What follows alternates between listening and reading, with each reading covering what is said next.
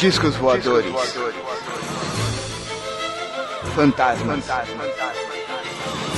Criaturas horripilantes.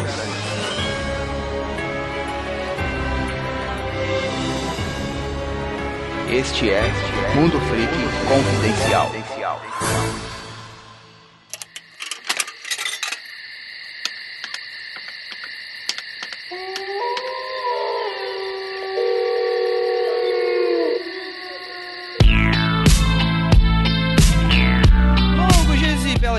Queridos ouvintes. Aqui é o investigador Andrei e hoje a gente vai falar sobre um tema. Tem uma palavra, e aí eu não sei se o professor vai concordar comigo, mas antes de qualquer forma, eu vou apresentar ele pra vocês. É, estou aqui com Wilson Ferreira, né? Que ele é do blog Cinegnose. Acredito que muitos de vocês já conhecem, já vi vocês citando.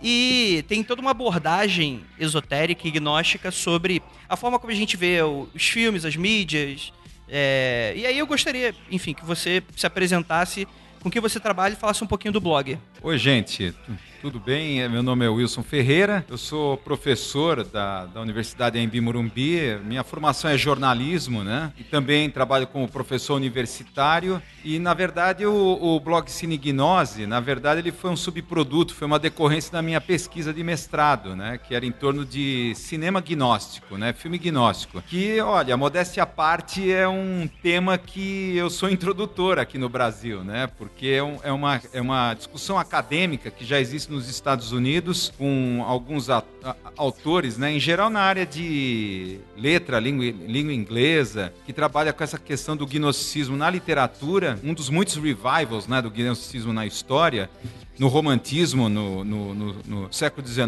com Mary Shelley, William Blake e tal, e depois a, a- um novo revival que ocorreu na literatura e depois a, a intromissão pela cultura pop no século XX, né? Então é uma discussão que eu trouxe para cá pro meio assim por acaso, né? Porque na verdade era foi um afunilamento na, na pesquisa no mestrado que, que na verdade era sobre tecnognosticismo e acabou se enveredando pela área de cinema e aí me deparei com essa discussão que existia lá fora e não existia aqui no Brasil Uhum. e aí eu mergulhei nessa, ques- nessa questão, né, que é principalmente do, do autor Eric Wilson, é, Gnostic Visions em Filmes, que é um livro muito interessante, né, que analisa, por exemplo, Veludo Azul e uma série de outros filmes, mas em geral é do, do que eu chamo assim do gnosticismo cult, né, Uhum. numa fase ainda antes do gnosticismo pop, que foi a partir, pelo menos na minha opinião, a partir do Dead Man, do Jim Jarmusch, com o Johnny Depp e o, o Iggy Pop, né, que era um western né, esotérico, em que um tom é- é- era meio confuso entre a comédia e o esoterismo sério, né, mas a partir daí você tem um crescente do gnosticismo pop, cujo auge foram, logicamente, Matrix e Show de Truman, né. Show de bola.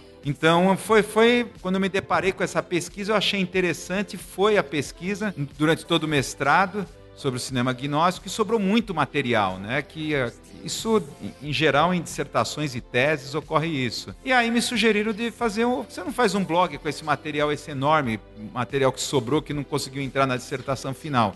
Aí foi o início do blog, né? O Cinema Secreto Cine Gnose. Você também é professor universitário, né? Quer dizer, a minha área é estudos da semiótica, né? Uhum. Comunicação e semiótica. Então, pelo pessoal que conhece o blog, né? É uma. Eu, eu tento conciliar, né? Não é a palavra certa, mas encontrar esse cruzamento entre o gnosticismo, eh, semiótica, né? E política. Sim. Também. E aquilo que, que, eu- que, eu, que eu chamo, né? Particularmente de parapolítica. Sim, sim, bacana. A gente vai discutir muito sobre esses termos. Depois dos recadinhos a gente já volta. É, então bora lá. Ó,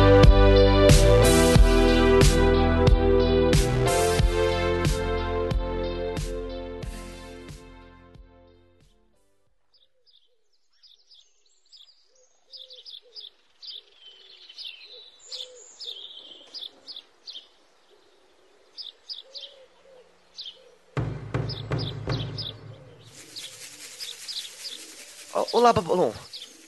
Magia noquiana. Ela serve para fazer contato com coisas, certo? Eu quero dizer, esse é o objetivo do trabalho do Dee e do Kelly, tá? Isso para mim sempre foi meio assustador e um pouco abstrato. Eu vejo meus olhos. Como é que funciona? Eu, eu- eu fecho os olhos e, e tem um ser na minha frente? Bem diante de mim? Ou tá na minha mente? Isso me parece muito perto.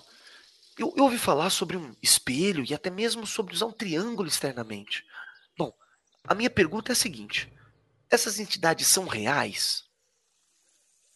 O Crowley, nos, nos seus primeiros anos, ele tem uma passagem sobre Goetia que ele fala algo como: estes seres podem ser só uma parte da psique normal, mas são tratados como externos.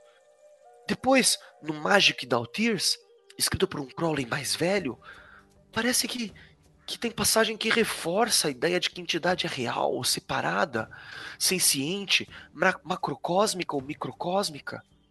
E ele recomenda que a gente se comunique.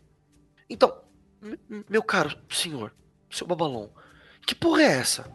Eu quero dizer, é real? Dá, dá, dá pra derrubar um abajur como entidade? Qual é a sua opinião sobre, sobre esse assunto? Obrigado.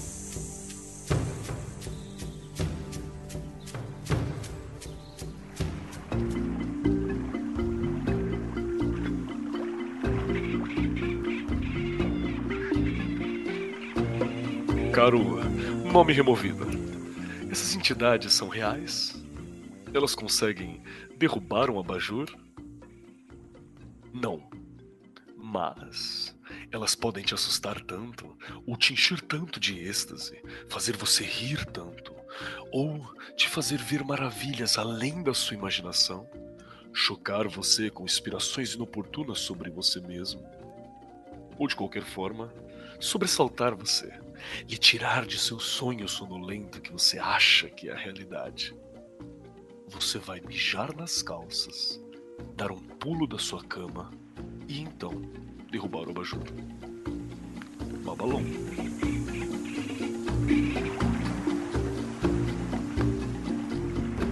Esse é um trechinho do mais novo livro da Penumbra, Pergunte a Babalon, no qual Lon Milo Duquette responde perguntas sobre a vida, mágica e tudo mais.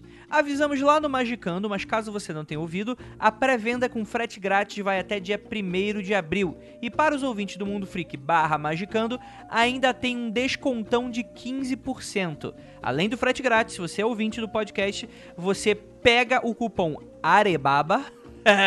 se escreve assim como se diz, né? Qualquer coisa, qualquer dúvida, eu vou deixar no post aí a maneira que é escrito e você adiciona lá como cupom na hora de fechar a compra. Então, se você fizer isso, além do frete grátis até dia 1 de abril, se você fizer a compra, você tem esses 15% de descontão aí para você comprar esse livro divertidíssimo sobre o Duquette respondendo. Ele faz um grande faczão com as perguntas mandadas para ele, que, cara, está divertidíssimo a nível Mundo Freak. Recomendo a todos.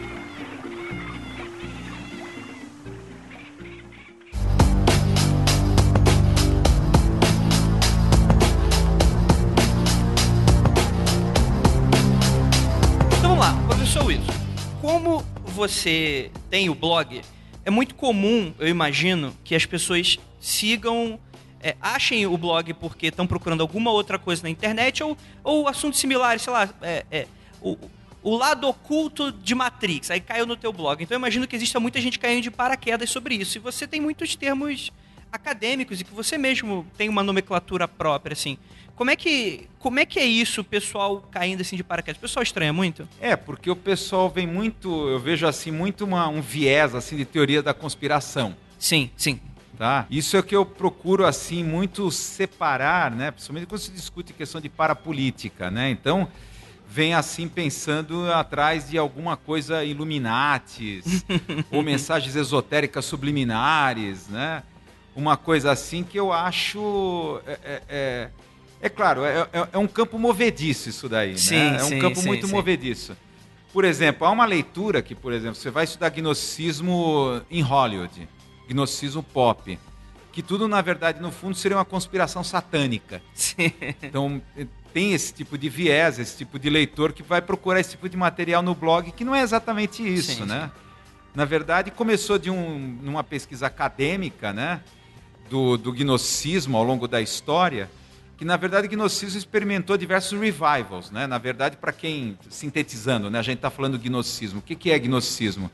Que gnosticismo foi um conjunto de seitas sincréticas que surgiram no início da era cristã, é, século 2 e 3 depois de Cristo, onde eles procuravam dar esse conjunto de seitas, eles se chamavam sincréticas porque eles tentavam misturar, fazer um mix entre o cristianismo primitivo com o sufismo hindu, budismo, uma série de influências orientais, com, com é, neoplatonismo e a filosofia hermética do antigo egípcio, do, do antigo Egito. Sim. Né? Então essa visão é, é, sincrética, né, como se fala, queria dar uma visão esotérica, vamos dizer assim, mística do, do porquê que Jesus veio aqui na Terra.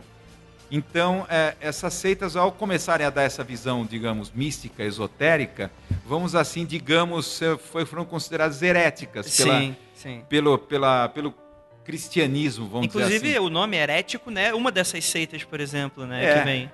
Porque ah, o cristianismo acabou se tornando a religião oficial do Império Romano, virou a Igreja Católica, né? A gente não Sim. pode confundir cristianismo com catolicismo. Então virou a, a, a, religião do Império, né? A Igreja Católica Apostólica Romana, e começou a perseguir essas seitas que tinham uma visão alternativa, mística, Sim, né? sim. Do porquê que Jesus veio aqui na Terra.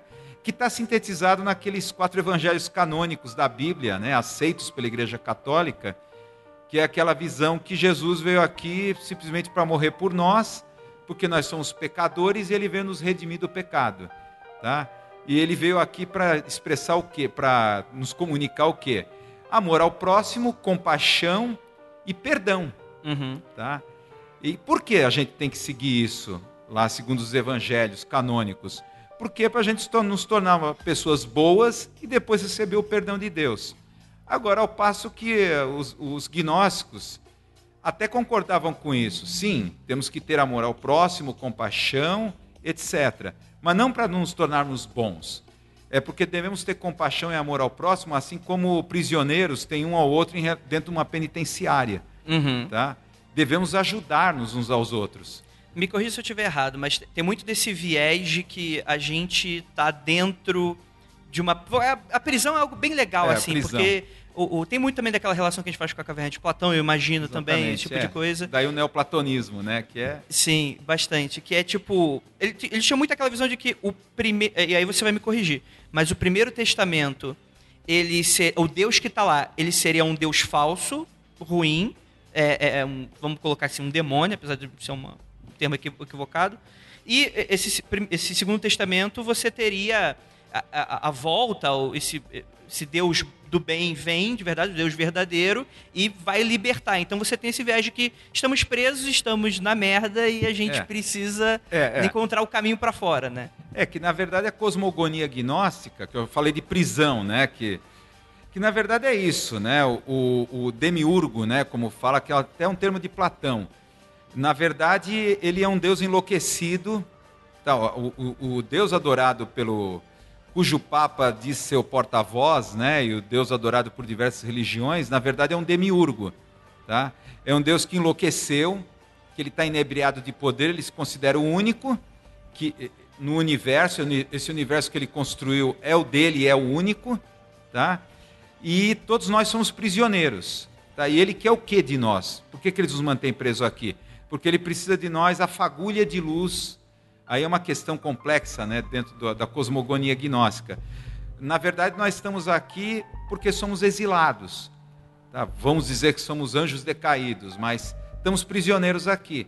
Dentro de cada um de nós tem um pouco daquilo que está fora desse cosmos, que é o que eles chamam de pleroma, que é uma outra dimensão, um outro além, onde está lá a plenitude.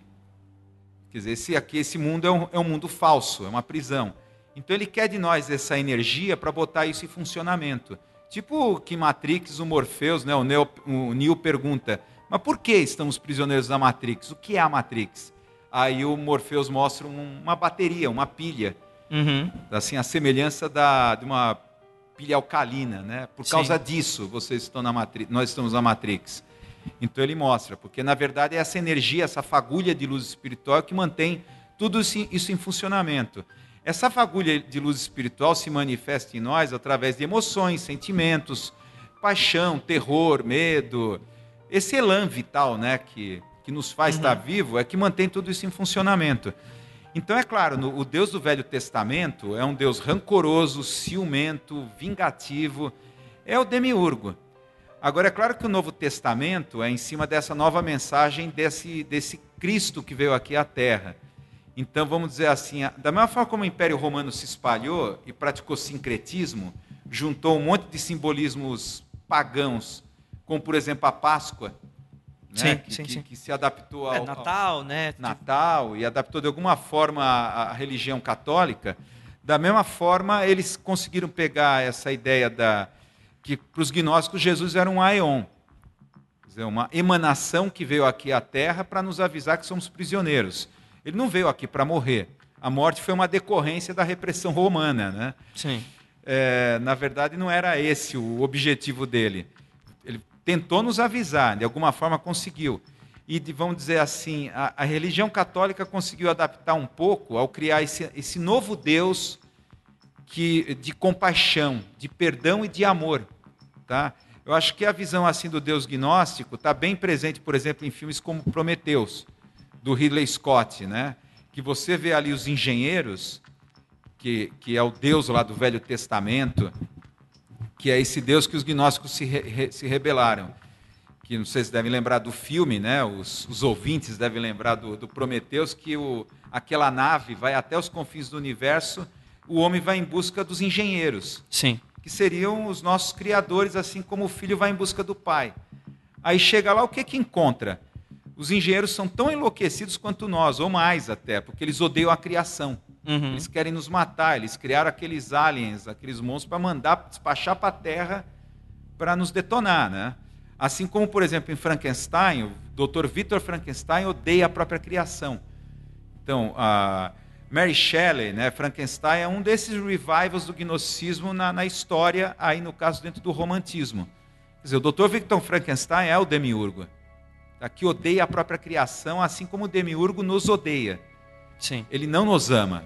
Claro, assim como o Christoph lá do, do, do show de Truman, Uhum. na verdade ele quer o Truman porque dá audiência, né? E a, e, a, e a fagulha de luz, na verdade, a fagulha lá é a espontaneidade dele, porque Truman acha que está num mundo real. Sim, sim. Ele é espontâneo, isso atrai o público, a sua espontaneidade, é diferente de um dos atores que estavam ali, né? Ele é um ser espontâneo, cheio de vida, e isso atrai os. E ele uhum. é o uhum. prisioneiro porque dá audiência sim, naquele sim. programa.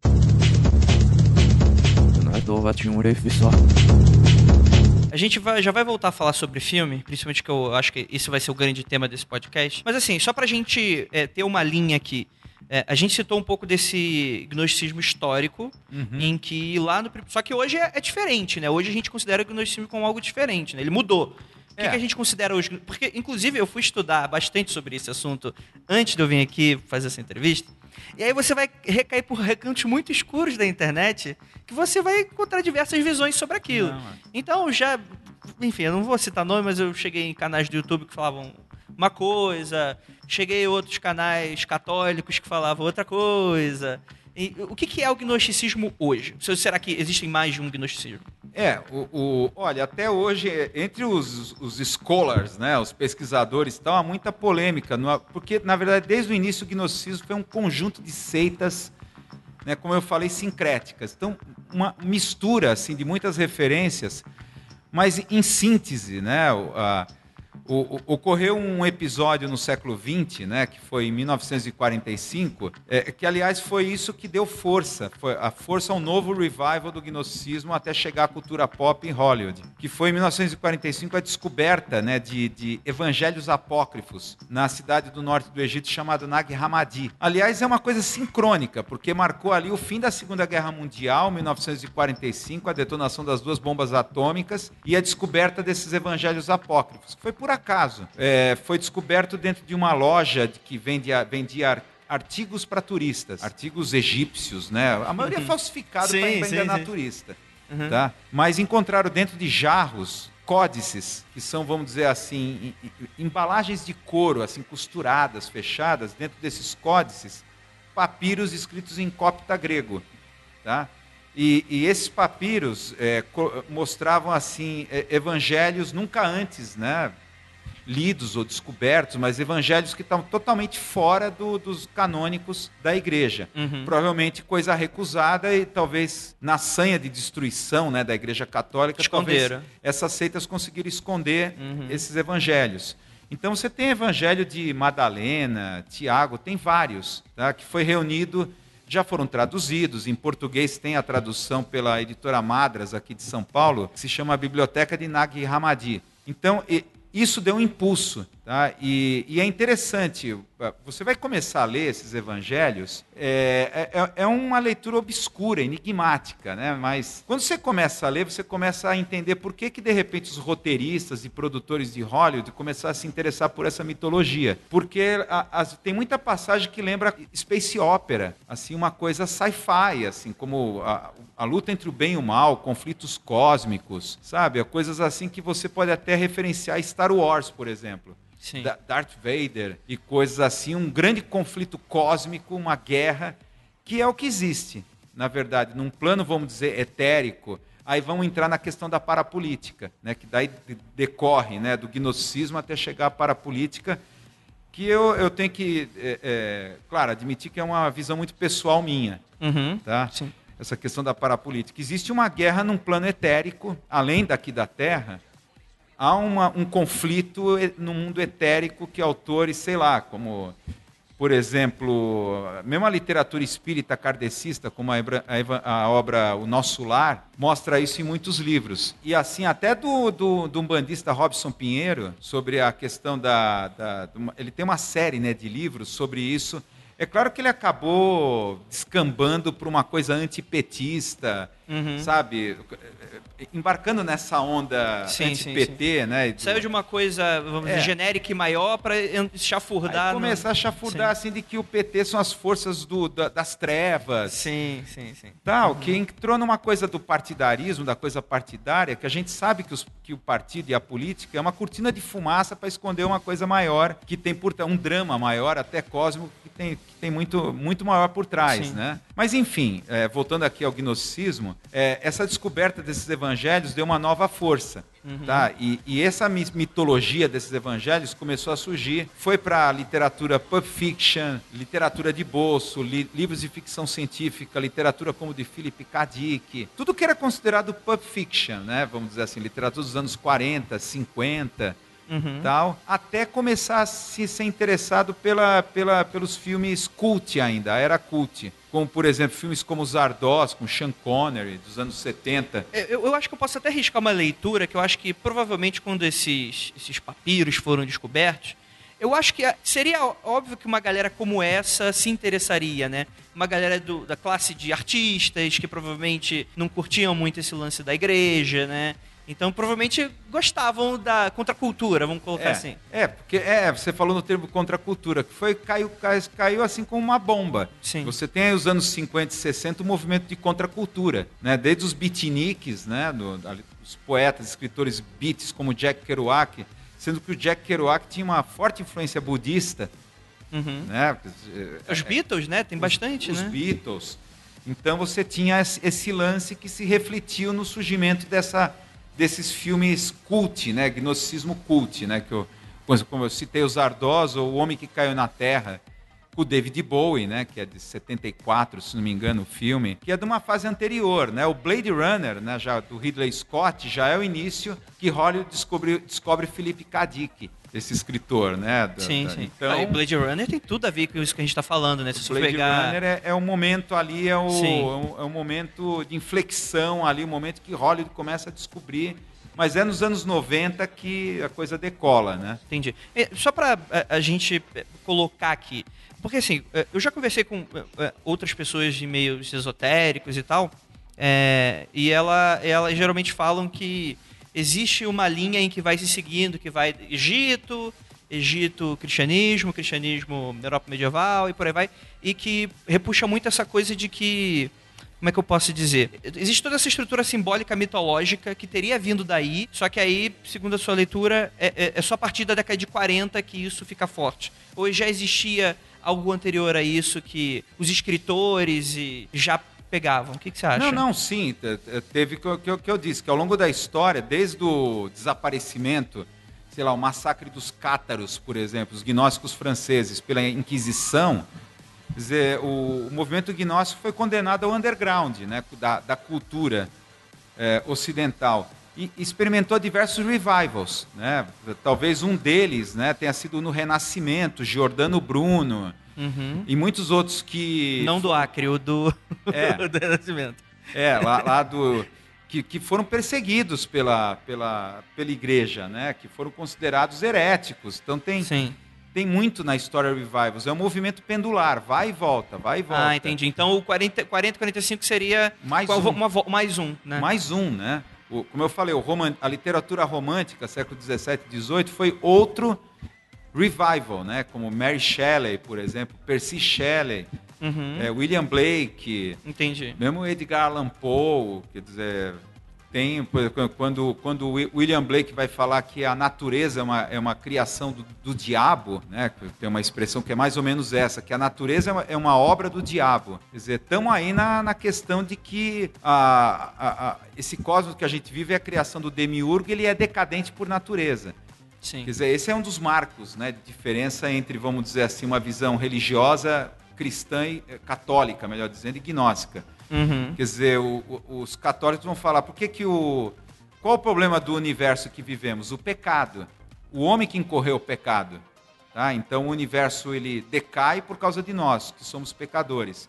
Já para os gnósticos, não. A, a queda começou desde a criação. O problema não é o homem, não é o pecado. O pecado foi a própria criação. Sim, né? entendi. Então já é Perfeito. uma questão mais radical, né? É um problema que está lá na cosmogênese, né? Não é que primeiro teve o paraíso e o homem experimentou a maçã e incorreu no pecado. Sim. tá? O pecado já está desde o início. Na verdade, a serpente veio nos avisar. Foi um dos aeons. Ah, então a serpente é, é boa, é, bacana. É, é, é, exatamente. Uma literatura, uma, uma visão assim oposta Sim, sim, né, sim, da sim. visão católica do, do, do paraíso. Quer dizer, na verdade, a serpente ela veio assim, olha, você tem que experimentar a maçã que tem a sabedoria. né, E você descobrir, digamos assim, que a situação de Adão e Eva estava como Truman no, naquele reality show. Hum, entendi, sim. Então, digamos que foram é, é, um dos avisos de fora né, do reality show para avisar, olha, na verdade isso daqui é uma prisão. Você tá tem um monte de coisa que foi criada para distrair vocês, mas você tem que experimentar desse fruto que é o da sabedoria para cair a ficha e você ter consciência de que isso daqui é uma prisão cósmica, né?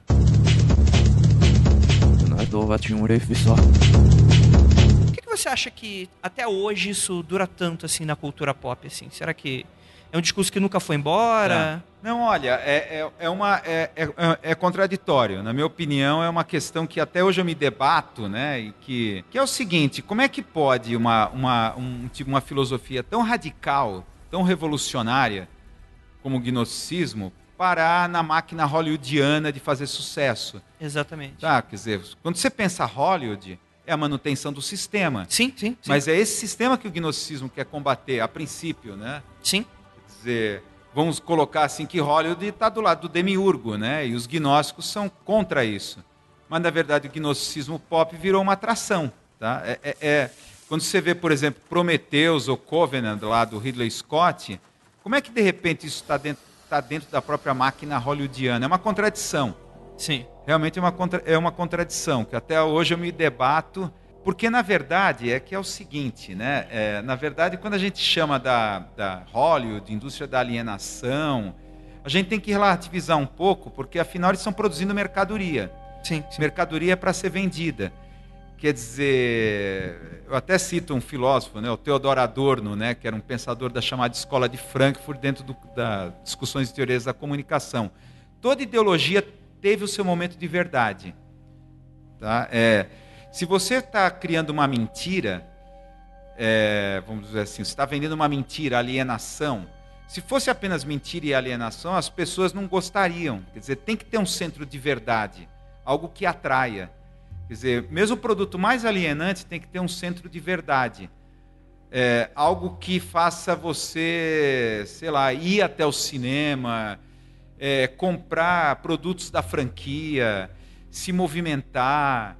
É, sei lá, você vai lá como um fã do Star Wars, ir lá na convenção do, do congresso do Star Wars vestido é, como tal, né? Como é que se chama isso? Os caras É, que é. se vestem como os personagens. Sim, o, o cosplay, cosplay. o cosplay, né? Aham. Quer dizer, algo que te mobiliza. Você está sendo mobilizado para aquilo. tá? Então deve ter algum, algum momento de verdade, tem algo de, de algo de brilho, de verdade dentro daquilo. Sim, sim, sim. Eu, eu vejo dessa maneira, né? Que- Quer dizer, o, o- o- a mitologia gnóstica ela reflete um pouco o mal-estar que hoje está no mundo. Uhum. Quer dizer, há algo de errado no mundo, não sabemos o que, que é. Entendi, vamos atirar para todos os lados. É, então assim. acho que Hollywood, né? é, Assim como Hollywood, por exemplo, colocou James Dean Marlon Brando nas telas, fazendo o Rebelde Sem Causa, claro, isso é um movimento que é o da, da cultura beatnik. Tá, O beatnik parou no, parou no cinema das telas hollywoodianas na década de 50 com Marlon Brando e James Dean. Uhum.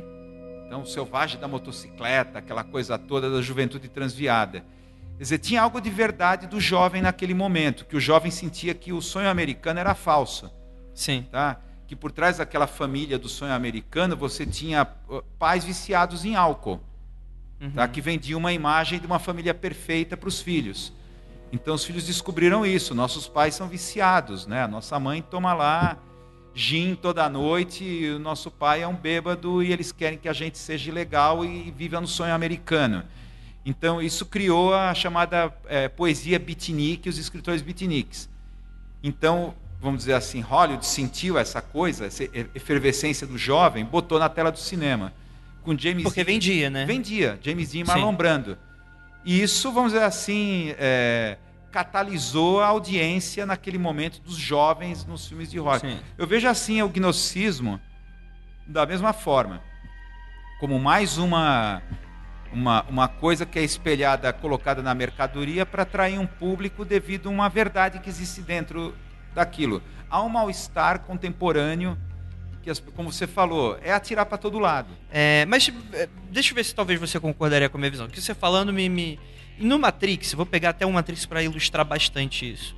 Essa coisa do o sistema contra o sistema, é, as pessoas estão usando. Não seria mais ou menos que o, o, o- o pessoal que sai da Matrix, ele acaba usando a Matrix para lutar contra o sistema. A gente não poderia ter uma visão dessa? Seria talvez o, o motivo dessa aparente contradição, vamos colocar assim? É, porque que- que, na verdade né, o filme Matrix eh, foi inspirado numa, num livro de um pensador francês, né, o- o Jean Baudrillard. Não sei quantos dos ouvintes conhecem esse, esse, esse pensador né, francês, pensador sociólogo, pesquisador, Uhum. já falecido, né? Ele faleceu agora em 2005. Ele tinha um li ele tem um livro chamado Simulacros e Simulações. Que tem inclusive até no, no filme, né? Aparece no filme ele. presta uma homenagem, né? Porque eles se inspiraram nesse livro. Ele vai pegar acho que uma senha, alguma coisa, ele, na instante ele puxa esse livro, né? Exatamente. Que é. um, é um, que é um livro oco, né? Onde está escondido os CDs Sim, os, verdade, verdade. É, que os hackers, né? Vêm, eles vêm buscar esse CD. Então é uma homenagem que eles prestam. O Jean Baudrillard ele foi convidado pelos irmãos Wachowski para fazer a consultoria para a trilogia é, Matrix. Ele recusou. O Baudrillard recusou como um bom francês, né? Não quer se misturar com a produção hollywoodiana. Mas depois de uma entrevista, o Baudrillard falou isso. Ele foi, ele foi duro contra o filme Matrix, né? Ele falou: olha, o, o filme Matrix é o filme que a própria Matrix faria. Foi a resposta dele. entendi, entendi. Ele falou isso, né? Que, Sim. quer dizer, na verdade, é- é esse discurso, ah, você usar a Matrix para combater a própria Matrix, Ah, quer entendi. dizer, ele até falou, é- é- esse, é- esse seria um filme que a própria Matrix faria para as pessoas que estão vivendo dentro da Matrix, Entendi. Tá? É, seria um discurso que manteria a contradição. Ah, tá tudo bem, gente. Pode ficar aí fingindo que vocês têm o poder e tá tudo certo. É, o Baudrillard ele não, ele não gostou do resultado final dos irmãos. Wachowski, ele foi totalmente cético. Então, assim, não tem. é, Porque provavelmente os ouvintes. Tem muitos ouvintes, por exemplo, a gente gravou um episódio sobre Illuminati e a gente conversou um pouquinho sobre essa coisa da contracultura, da onde que surgiu essa coisa dos Illuminati. Então a gente meio que quebrou um pouco dessa lenda que existe, né? E o pessoal ficou meio chateado com a gente por causa disso. Mas eu, eu preciso fazer essa pergunta. Então, não existe uma teoria da conspiração envolvendo filmes. A Disney não quer doutrinar nossas criancinhas de nenhuma forma. Ou. Não, não, é, é- é- não é bem assim, né? É Porque, veja bem, a gente. Aí vai- a gente vai incorrer novamente em parapolítica, né? Sim. Porque, na verdade, para o gnosticismo, você tem a- os elementos que nos distraem nesse mundo. Quer dizer, algo é criado nesse mundo para nos distrair, para nos manter presos aqui dentro. Tá? Por exemplo, lá no show de Truman, tem aquele trauma que foi criado em Truman de ter medo de água, medo de mar. Uhum. Então ele não consegue jamais sair daquele lugar porque é cercado. Aparentemente é uma ilha, né? Ele não consegue. Ele foi, foi, foi incutido um trauma nele, Uhum. tá? Então ah, até falam que ah, ah, isso entre os gnósticos, a religião, religião, sexo, que na verdade não é sexo, é o hedonismo, na Uhum. verdade, não é bem o sexo, é hedonismo, o prazer pelo prazer e mais a religião são os grandes narcóticos, vamos dizer assim, é, é, anestésicos para nos manter presos nesse mundo.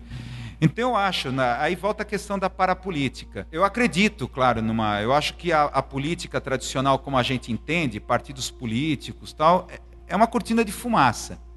Que eu até citei aqui o Robson Pinheiro, acho que caiu na cilada dessa coisa na polaridade, PT, Tucano, sabe? Toda aquela coisa de, Uhum. de esquerda caviar de um lado e os, e os coxinha do outro. Então entrou nessa parelha tal, sei lá se ele querendo vender livro, sei lá, a coleção dele, entrou nessa coisa, embarcou que o PT é a força das trevas que está aqui, o laboratório das forças terríveis que quer usar o Brasil e destruir É que tudo. vende, né? Tanto É. para um lado quanto para o outro É, vende, né? Porque esse é o lance de teorias conspiratórias, né? Mas, é, que- mas na verdade existe realmente a questão de sociedades secretas e você utilizar formas subliminares de, de, de inculcar certas coisas ou distrair. Não, não vejo tanto assim inculcação de ideologias ou de valores. Por exemplo, eu vou, vou pegar um, um- um exemplo concreto, a Sim. questão da MTV, por exemplo. A, a MTV Brasil tinha umas vinhetas assim muito estranhas, né? Eu até vejo com- com entre os meus alunos que ninguém entendia nada. O que, que aquelas vinhetas querem dizer? Aquelas coisas Sim. malucas, tal, que eram umas coisas ocultas, enigmáticas. Teve um episódio que isso foi comprovado, isso foi documentado. É, era uma vinheta em que aparecia um budista em posição de lótus que começava a girar numa animação. E ficava um som técnico de fundo, um técnico pesado, parecia um som do Prodigy, por exemplo. Uhum. Isso foi começo dos anos 2000. Aí alguém teve a paciência e a pachorra de gravar aquilo ali e começar a decupar frame a frame Gente. olhando frame a frame. Aí começou a descobrir imagens assim de pedofilia, sadomasoquismo, mulheres amarradas, adultos Caramba. puxando jovens é, é, pré-adolescentes nuas pelo cabelo. Assim, imagens terríveis, né? Colocados lá nos frames. Denunciou para o Ministério Público, aqui do Estado de São Paulo. O Ministério Público indici- indiciou a MTV. Era, era, era uma propaganda da MTV brasileira, não tinha brasileira. Ah, era uma vinheta da MTV Brasil. Aí a MTV, em defesa, alegou o seguinte: não, porque nós não produzimos aquilo, é terceirizado. São produtoras terceirizadas que nos fornecem essas vinhetas, a gente seleciona as melhores tal e divulga. Resultado, não deu em nada. Claro, a MTV se comprometeu a, desde então, a colocar no, no ar vinhetas comunitárias sabe, de mensagens comunitárias, por exemplo, AIDS, Uhum. a proteção, se proteja, tal, mas por aí. Mas isso foi um, um exemplo documentado. Aí você se pergunta, por que inserir Sim. cenas é, de perversão, sadomasoquismo, pedofilia numa vinheta da MTV Brasil? Uns vão achar, não, é, acho que é estagiário revoltado que botou lá na hora É, da é o que eu, é o que eu chutaria, né? Tipo É. aquela, aqueles lances da Disney, né? Que tem um Isso. desenhista safadinho e colocou um É, pintinho ali. Que sabota, sabotagem. Aham. Então, sei lá, tá, tá puto com o patrão, a empresa tal, o, o que é comum, isso acontece. Sim, sim, sim. Vai sabotar, bota um frame lá. Como eu já vi, por exemplo, no meu publicitário, que o, que o, o pessoal da agência tá puto com o cliente que não aprova o trabalho, o filme publicitário, que eles botam o filme e jogam pro cliente. Eu já vi casos assim, bota um frame, aprova isso, seu filho da puta. Caramba. Para ver se subliminarmente faz Sim. o cliente aprovar a É, já, houve, já houve estudos com relação a esse tipo de coisa que, em teoria, não funciona. Não, é, não funciona. Não funciona, não é Isso assim. não tem, na verdade, comprovação científica. Mas é claro que tem, é, vamos dizer assim, outros níveis de, de- de comunicação subliminar que envolve, por exemplo, essa, vamos dizer, essa, essa guerra num plano astral que seria paralelo à guerra que ocorre aqui no plano da, da humanidade, né? Então, É, isso Seria essa ideia platônica de que É. existe um plano ideal, vamos colocar assim, É. e que a gente é um reflexo dele. É, isso é uma, é uma leitura, né? Mas Tá. na verdade eles são não é um mero reflexo. Hum, Eles estão com- eles estão paralelos e um interagindo com o outro. tá. tá. Por exemplo, na obra lá do André Luiz, né, da coleção Nosso Lar, se não me engano é na- no segundo livro chamado Os Mensageiros, é, que mostra lá o plano astral da humanidade, que é o umbral, Uhum. que seria o plano mais próximo aqui da Terra, praticamente colado. Né? Então, uma- é uma, vamos dizer assim, o que que é o, o- o umbral? Uma espécie de purgatório, vamos dizer, numa analogia a termos assim católicos, onde entidades ainda muito próximas aqui à Terra estão aqui circulando e muito próximas, e você tem falanges organizadas, é, falanges, né, é, grupos, estruturas políticas montadas lá do outro lado, em que eles querem influenciar as decisões aqui na Terra e o que ocorre para manter o poder lá. Então, por exemplo, nesse livro Os Mensageiros, né, do André Luiz, mostra o contexto da Segunda Guerra Mundial. Então, tem muita da questão do ocultismo nazi. Uhum. Tá? Então, a gente vai entrar em teorias da conspiração e sociedades secretas. Sim. Quer dizer, é- é, por exemplo, você vai ler aquele livro Despertar dos Mágicos, que é um livro do historiador francês, é o Despertar dos Mágicos, que é um dos livros mais conhecidos, é, que é, ele mostra a, o ocultismo nazi como uma espécie de uma sociedade secreta que cresceu dentro da, da, da, da, da política alemã e chegou ao, po- ao poder através do, do, naciona, do nacional-socialismo Sim. que Hitler que chegou ao poder tal. Na verdade, você tinha toda a elite do chamado Terceiro Reich ligado a práticas esotéricas e Sim, ocultistas. sim, sim. É, isso é oficial, né? É, isso é oficial, é conhecido. Sim. Goebbels, Himmler, Uhum. eles, todos eles lidavam com essa Eles coisa. buscavam essa coisa do ariano, É. né? O ideal e tal, né? Então, com tudo isso. Então, nesse livro aí do, do- tanto Despertar dos Mágicos como o- o- a obra do André Luiz, aí o, o Nosso Lar, mostra aquele momento em que a- a Segunda Guerra Mundial rolando e como os nazis, vamos dizer assim, tinha contato ou comunicação com esse outro plano que os ajudava também. né? Então, eh, são histórias paralelas, assim como também tava, ocorrem conflitos, também nesse plano ocorrem. Tá? Então, você, nesse sentido, acredito nas chamadas sociedades secretas, eh, ou grupos secretos que estão em contato com esse outro plano do astral da humanidade. Né? Quer dizer, nesse sentido que é o que eu chamo de parapolítica.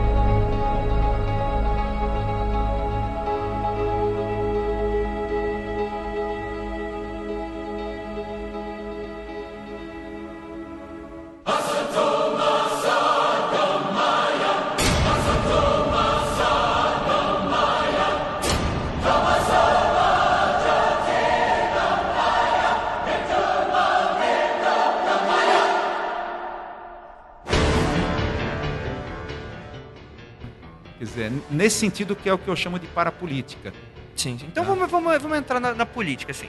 Porque é, eu acho que quando você fala, principalmente quando a gente lê no blog, existe um pouco, de- pelo menos uma percepção minha, é, existe um pouco dessa dubiedade, que às vezes quando você fala assim, é, é, é, você tem muito, repuxa muito essa coisa da teoria da conspiração. Existem um grupo ou grupos que estão querendo alguma coisa, a gente não sabe o que, eles estão aí ativamente. Não é exatamente isso que você defende, mas que existe uma- um simbolismo que você pode interpretar disso. Seria mais ou menos isso? É, é, vamos dizer assim, é, não teóricos, é, é, não é sociedades secretas. O que querem as sociedades secretas? Mais e mais dinheiro, tipo assim, Pink o cérebro, eu quero dominar o mundo. Sabe? Lembra aquela, aquela animação Pink o cérebro? Uhum. né? Então, eles querem dominar o mundo, mas não é dominar o mundo por dominar o mundo, né? Tem uma, uma, uma, um objetivo, uma meta esotérica que está além desse próprio mundo. Então, vamos dizer assim, é, colocando no plano gnóstico, no sentido lá do pensador, filósofo gnóstico Mani, né? Que era um, um, um dos grandes pensadores gnósticos aí no início da era cristã.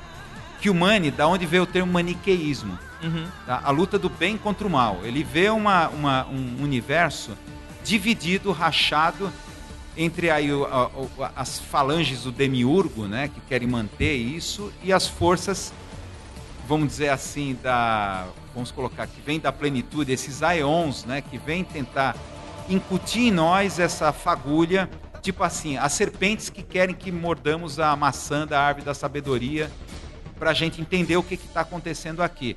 Então você tem duas forças opostas, uma que querem nos alienar ou nos cegar e outras que querem nos iluminar, tá? Então, na verdade, esse conflito cósmico né, que ocorre aqui nesse mundo é esse. O que a gente chama de sociedades secretas, é, que, que, falam de inúmeras, né, várias, mas na verdade são grupos muito específicos que estão diretamente em comunicação direta com esse plano astral da humanidade, tá? que, eu, que eu vejo dessa, dessa forma.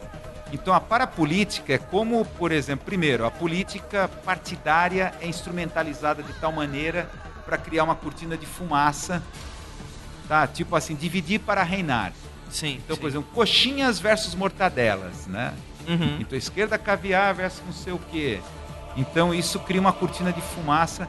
E segundo, como dentro dessa própria cortina de fumaça, você vai ver certos. Por exemplo, vou, vou, vou é, dar um exemplo concreto.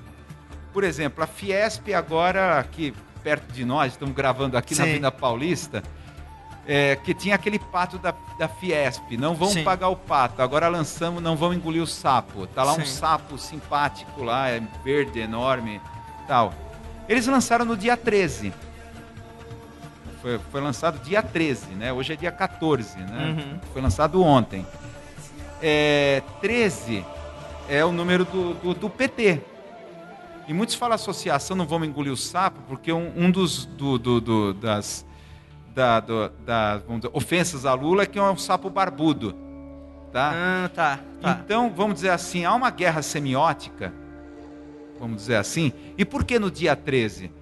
É, você pode chamar de numerologia, mas tem certas chaves, dias, locais, meses, em, em que ocorrem fatos políticos. Por exemplo, o golpe, o golpe, né, a- a- o impeachment da Dilma ocorreu num mês muito representativo de muitos fatos assim da política da história política brasileira, de massacres e de outros massacres de indígenas tal, que foi o mês de junho ou julho, se não me engano, é, que houve o impeachment definitivo e foi derrubado.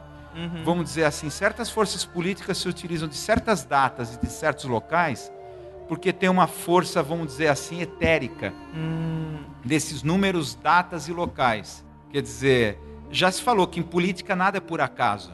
Na política os fatos são sincrônicos. É- é- é- sincronismo é mais do que coincidência. Por exemplo, um escritor chamado Norman Mailer, ele falava que o seguinte: antes de grandes eventos, antes de grandes acontecimentos, é, podemos perceber assim grandes coincidências, como se a, se a realidade tivesse espasmos repentinos, né? É, muitos sincronismos, coincidências que depois deflagra naquele evento traumático ou trágico, alguma coisa que vai acontecer, tá? É, por exemplo, no acidente do avião da Chapecoense, é, foi assim é, sintomático assim o nome da companhia aérea, lâmia. a Lâmia, Lâmia, que Poxa, é, uma, é, é, Lâmia uma, é é uma deusa, é uma deusa mitológica cruel, né? Então tem toda uma mitologia em volta de Lâmia, né? Então, mas, é, é- mas é isso é Então- interessante. É coincidência? Pois é, e mais ainda, no, no- na noite do, do acidente, a TV Globo estava apresentando um filme sobre catástrofe aérea, Gente. sobre desastre aéreo, Sim, sim, sim, sim. né? Que foi que era que era o Corujão, sei lá. Depois do Fantástico, depois das últimas atrações do domingo, teve esse filme que era de catástrofe aérea. Uhum. tá? Que, é, é- quer dizer, são sincronismos, né? Quer dizer, pra, para a política, ou mesmo para Jung, né? O conceito de sincronismo, sincronicidade, Uhum. não existem coincidências. Tudo tem um significado. é, por exemplo, tem um site chamado é, Twilight Language, que é de um, de um pesquisador que trabalha com isso. Como é, é, acidentes, datas, locais, eles não são coincidências. É, certos locais têm certos nomes que têm um significado. E por isso tem uma força que pode fazer produzir acontecimentos. Né? É- é- esse Twilight Language é a linguagem do crepúsculo. Tá? É um conceito esotérico. Que, na verdade, esse mundo funciona por uma espécie de linguagem crepuscular. Quer dizer, na verdade, a gente vive numa rede de significado. A gente está imerso numa rede. E essa rede, de certa, em certos momentos, ela cria sincronismos. E esses sincronismos é, é, é o, o aviso de, de algo que vai acontecer, tipo o déjà vu, é a falha Sim. da Matrix. Sim, sim. Uhum. Que você vê naquele momento, eles têm um déjà vu, puta, é- os caras antecipam a, a aproximação dos agentes Smiths. Esse conceito de linguagem crepuscular significa que a gente está imerso numa rede de links. Está tudo linkado, uma coisa está linkada na outra. E de repente cria-se uma constelação de aproxi- aproximações ali que criam sincronismos. E quando vai ocorrer sincronismo é, é- é o advento de algo muito importante que vai acontecer. Trágico, muito bom, ou, quer dizer, algum evento importante. Tá? Então, por exemplo, que eu estava voltando aqui à parapolítica. Você sabe que, que esses políticos tal, eles estão muito ligados, eles têm seus, seus, sua assessoria, vamos dizer assim, espiritual. Sim. Só que, que aqui no Brasil está muito identificado com, sei lá, macumba, despacho. É, o Collor é, é, teve É. muito dessas histórias aí É, na época da queda que dele. a casa né? da Dinda era, era, era Sim. vis- visitada constantemente por feiticeiros, pai de santo e tudo mais. Tem uma cidade no Maranhão, é, é, é uma cidade, agora esqueci, que é visitada por muitos políticos no Brasil. É uma cidade que se especializou em vários terreiros de Umbanda. É, é, Quedó, é uma coisa assim o nome da Uhum. cidade. Enfim, lá no Maranhão. E tem o mais famoso que é o, o Pita do Barão, que é o ele teria ele, ele é o conselheiro ou era, não sei se ele ainda está vivo, mas é da família Sarney. Então diz diz a lenda, né, que os atabaques tocavam sem parar quando Tancredo Neves ficou doente, né, e chegou à morte, aí o Sarney, José Sarney assumiu a presidência, tá? Então a gente sabe que os políticos, a elite política tem seus, seus assessores é, é, mágicos, assim como o, o livro Despertar dos Mágicos do, Louis, do, do Louis Powell, Uhum. que é desse historiador francês, ele via entre os nazis. Essa, por isso o título do livro, Despertar dos Mágicos, de que até que ponto a política ela se cruza com o mágico. O que ele chamava o Louis Powell de realidade fantástica, Sim. o realismo fantástico, isso daí. É, a gente tem um episódio do Magicano, nosso podcast que a gente fala sobre magia e etc. E a gente tem um episódio que fala sobre essa questão da. da- É muito intrínseco isso de magia e política. Tanto que se a gente. A gente só desassociou magia de desassociou entre muitas aspas magia de política meio que hoje em dia é, há pouquíssimo tempo, porque desde muito tempo o rei só era rei porque chegava o, o, o papa e falava que ele era rei, né? O faraó ele só era faraó porque É. chegava o clérigo e falava que ele, ele era o deus faraó, o faraó é, é um deus, né? É representante, né? Então, Então é claro que você tem essa coisa, é, é, por exemplo, magia e política. Quando Goebbels falava, o ministro da propaganda na- nazi, né, de que uma mentira martelada diversas vezes se torna uma verdade, é uma técnica de manipulação política nos meios de comunicação. a publicidade estuda bastante o nazismo, técnica de comunicação. Pois é, comunicação é magia. Sim. Se você está lidando com, com, por exemplo, com arquétipos, por exemplo, os políticos que trabalham com essa figura da marca, da política, no fundo isso é magia. É que, é claro, a, gente, a ciência da comunicação acabou trabalhando esse conteúdo como ciência. Uhum. Tá? Então é retórica, é figuras de linguagem, é figura, figuras de linguagem, figuras de retórica, metáforas, metonímias. Então Deu uma esterilizada, né? é, no- deu no uma assunto. esterilizada e tornou científico o negócio. Mas no fundo é lidar com magia. É com forças etéricas. Tá. No fundo, se, por exemplo, se Goebbels conseguiu levar uma nação inteira para a guerra, através dessa coisa de martelar e criar uma verdade, e trabalhar com, com a suástica nas técnicas, nas técnicas modernas de criação de logo, quer dizer, ele iconificou um, um símbolo que a suástica é um símbolo presente entre os celtas, entre budistas, tibetanos, e de repente ele trans- transformou aquilo num ícone, com uma força assim fantástica, energética de atração, de catalisação. É, eu tenho um amigo professor de história que ele fala, né? Toda vez que ele dá aula de nazismo, o que aparece de carteira com o- a suástica não tá no Pois gibi, é, né? hoje qualquer- se você ver qualquer suástica de qualquer cultura, você lembra do nazismo, Sim, sim. tá? Você vai lá no Templo Zulai, né? Quantas vezes eu vi gente, o Templo Zulai aqui na Raposo Tavares, você entra lá, vê suástica. Sim. Nossa, Só toma um susto, né? Esses budistas são, são nazistas. não, senhora, calma. Não é? T- Tamanho poder de iconificação. Sim, sim, sim. Quer dizer, é claro, a gente está lidando com um conceito de semiótica, que pretensamente cientificiza um fenômeno que na verdade é mágico. Né? Na verdade, política e magia sempre tiveram juntos. Tá? É que, é claro, do século XX para o século XXI, a gente transformou essas táticas políticas em marketing político, semiótica, técnicas de comunicação, técnicas de retórica, de oratória.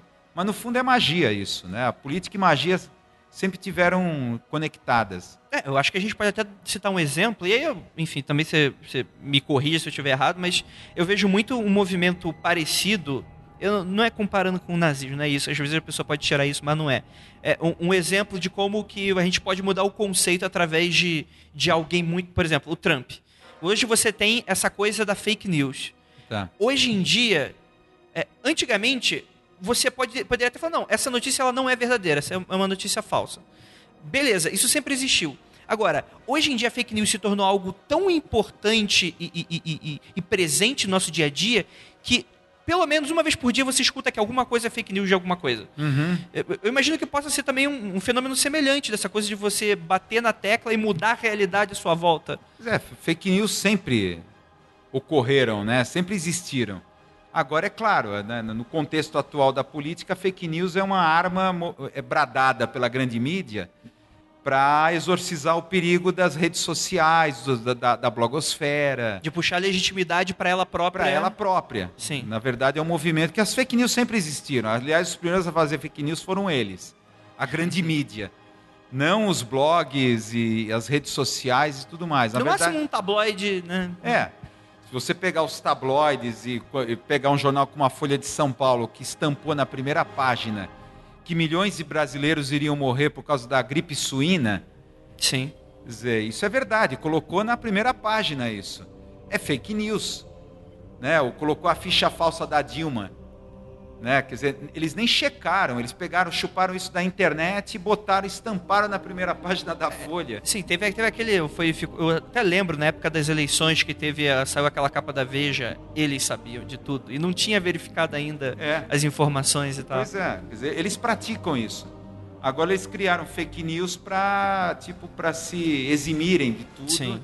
É a arma deles para tentar conter a, a ameaça da blogosfera, né, da, da internet que, que, que os ameaça, né? A grande Sim. mídia está com os dias contados. né? Sim, acho, acho que a gente pode concordar o, com isso. O, o modelo, né, de que, que eles vivem através de vender, em troca de informação, eles vendem intervalo publicitário. Isso em forma de info- É, centralizar a informação, né? O É. direito da verdade, em né? troca de informação e entretenimento, vende intervalo publicitário. Isso está com os dias contados, esse modelo de negócio. Né? Sim. É, não, cada vez mais a gente É. descobre que tá desesperador, né? A situação lá dos, dos grandes jornais e tal. Isso. Então, na verdade é isso. A gente fala, na verdade, muitos fenômenos mágicos, na verdade, hoje estão cientificizados. Se entendi. tá? Em política, é bem isso, né? Na verdade, um, um político com a sua, vamos dizer, consultoria de mágicos, né? E é comum isso na história. No passado, você tinha os reis cercados por magos, feiticeiros, tal, que eles usavam os seus feitiços, Sim. entre aspas, para manter sua legitimidade política dentro de um, de um, de um, de, de um reino ou coisa assim. Hoje ocorre a mesma coisa, tá? Só que hoje a coisa está mais multifacetada. Você tem os marqueteiros políticos de um lado e você tem os a sua assessoria mágica de verdade por Sim. trás. Separou, né? É. é. Exatamente. Bacana. Um que que é uma guerra híbrida? Olha, a guerra híbrida é que até os anos 60, até a guerra do Vietnã, vamos colocar assim, você tinha na, na- a guerra real, a Uhum. intervenção norte-americana em países através de soldados. Você sabe que isso foi traumático né, para os Estados Unidos, a derrota no Vietnã. Sim. Os anos 70 foram marcados por uma sucessão de derrotas do governo norte-americano, sendo que a do Vietnã foi a mais vexatória. Sim. Teve também no meio da Revolução Iraniana, em que foi derrubado o, chama, o, o Shah Reza Pahlavi, que era pró dos Estados Unidos. Tem até aquele filme Argo, que foi premiado com Oscar, Uhum. que ele mostra lá aquela, aquela derrota norte-americana que, que norte-americanos ficaram presos na embaixada, a embaixada foi invadida pelos, pelos iranianos. Então eles foi um, um, uma, puta de uma, de um plano para tentar salvar Sim, eles tentaram, fingiram que iam fazer um é, filme. Fingiram que iam fazer um filme para tirar lá do, do- do Irã o, é, é, diplomatas e, e- e funcionários da embaixada norte-americana. Foi uma derrota humilhante. O filme Argo vende, vende, vende como uma vitória, Sim. aquilo ali. Mas é claro, aquilo fez parte da Sim. humilhação ali dos anos 70. Desde então, os americanos ficaram traumatizados com essa coisa de mandar. Claro que teve a invasão do Afeganistão, a invasão do Iraque, tudo isso pelas tropas americanas. Mas é claro, com muita retaguarda midiática por trás. Sim. Na verdade, não foram guerras reais, né? É, Aquilo ali. sim. Eles- É, e teve também a, a grande justificativa, né? Que é o 11 de setembro. É, o 11 de setembro detonou a chamada guerra ao terror. Mas, na verdade, eles estavam já entrando em áreas que não tinha resistência. Não é que Entendi. nem na guerra do Vietnã, que eles encontraram Vietcongues. Era importante mostrar uma vi- vitória fácil, vamos É, colocar na, assim. na, na verdade, aquilo foi um show para a mídia. Sim. Assim como a, a prisão do, do Bin Laden, até hoje, né? Aquilo Até ali é muito esquisito. É muito, esquisito. polêmico, muito esquisito, aquilo é mal explicado. É, tem aquela coisa de que eles jogaram o corpo no mar do helicóptero para não criar uma. fazer daquilo um altar, né? Uma peregrinação, aquele tipo de coisa da força. Só Uhum. que também tem muito dessa narrativa de que, beleza, não viu o corpo, então talvez esse maluco nem sequer existia, né? Pois é. Então, por causa desse trauma dessas guerra, de, de guerras que eles perderam, eles criaram esse conceito de guerra híbrida, tá? O que, que é guerra híbrida? Para começar, eu aconselho os ouvintes, para começar a entender o que é guerra híbrida, ver um filme chamado Mera Coincidência, que é com, com é, Dustin Hoffman, Robert De Niro, que, que a história é mais ou menos o seguinte, sem spoiler, tá? Uhum. Sem spoiler, é mais ou menos o seguinte: o, um presidente está concorrendo à re- à reeleição lá nos Estados Unidos. Até que ele, involuntariamente, ele, ele, ele entra num escândalo sexual. Assim, na reta de chegada, reta final das eleições. Assim, a, sei lá, a 15 dias das eleições, ele entra, ele entra no escândalo eh, sexual. Ele teria assediado sexualmente uma bandeirante que estava visitando a Casa Branca. Então, em pleno salão oval, ele assediou uma jovem menor de idade, tal. Isso explode como uma bomba e a oposição começa a sambar em cima, Uhum. fazer um puta carnaval. E aí o que que faz? Chamam aquele que conserta tudo, alguém lá da, da assessoria do presidente, chama aquele que conserta tudo. É o Robert De Niro, que é o Relações Públicas. É o técnico em engenharia de opinião pública que ele vai ter que consertar aquilo ali. O que, que vamos fazer agora? Estamos na reta final, há 15 dias das eleições. Como vão resolver esse problema? Já está em todos os canais discutindo. O, o que é interessante que coincidiu com, a, com o escândalo do Bill Clinton. Nossa. O, o, Uhum. o, o filme foi lançado no mesmo ano do escândalo sexual do Bill Clinton. Que ele teria assediado uma estagiária Uhum. na Casa Branca, a Mônica Levinsky Uhum. né? E teve aquele episódio do charuto, Sim. né? O que, que ele fez com o charuto, onde colocou o charuto na Mônica Levinsky e tal. E coincidiu com, com, com o filme. Aí o Robert De Niro, o que, que ele faz? Temos que criar uma guerra. Ele fala. Uma guerra contra quem? A gente tem que inventar uma guerra para distrair a atenção da opinião pública. Inventar uma crise. Sim. Então vamos decretar guerra contra quem? Contra a Albânia. Mas ninguém sabe que, onde, eh, que país é esse, onde fica a Albânia. Exatamente por isso. Ninguém é vai tipo, saber. na época não tinha o Twitter pra dar Pois uma é. tweetada polêmica e dar uma disfarçada. É um né? filme dos anos 90, de 95, 96, por aí, que foi quando Legal. Uhum. estourou esse escândalo. O que, que eles fazem? Eles contratam um, um, contratam um produtor de Hollywood, que é um Dustin Hoffman. É um produtor que teve, fez vários filmes né, famosos, tal, é, vários blockbusters. Então ele tem que produzir uma guerra nos estúdios Uhum. inventar uma guerra. Então, a guerra contra a Albânia.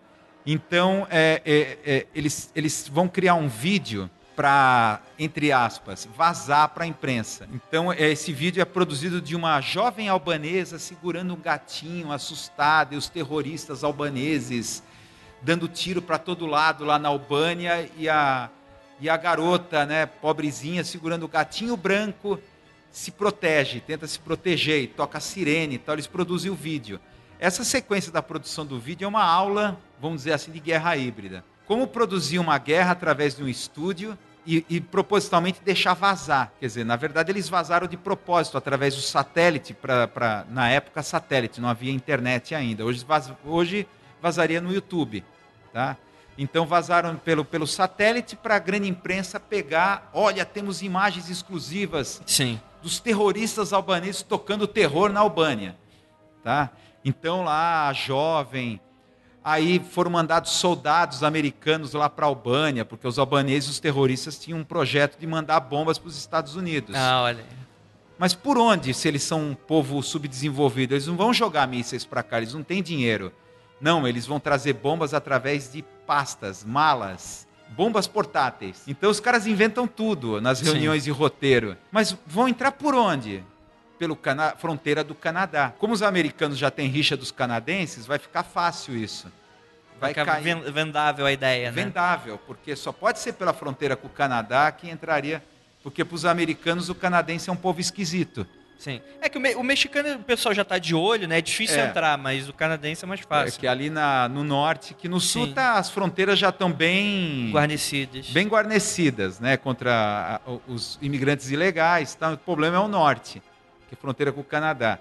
Então eles criaram uma guerra híbrida. É, começa aí o conceito de guerra híbrida. Uma guerra que é produzida em Hollywood, inventada, criada para desviar a atenção da opinião pública. Então você tem uma coisa chamada soft power. Tá? Então, por exemplo, as diversas primaveras que começaram a pipocar pelo mundo Primavera árabe. Árabe, Egito, Tunísia, Ucrânia, Coreia. Até chegar aqui no Brasil. Chegou até a China, chegou a ter uns movimentos. É, de... chegou, tentaram lá.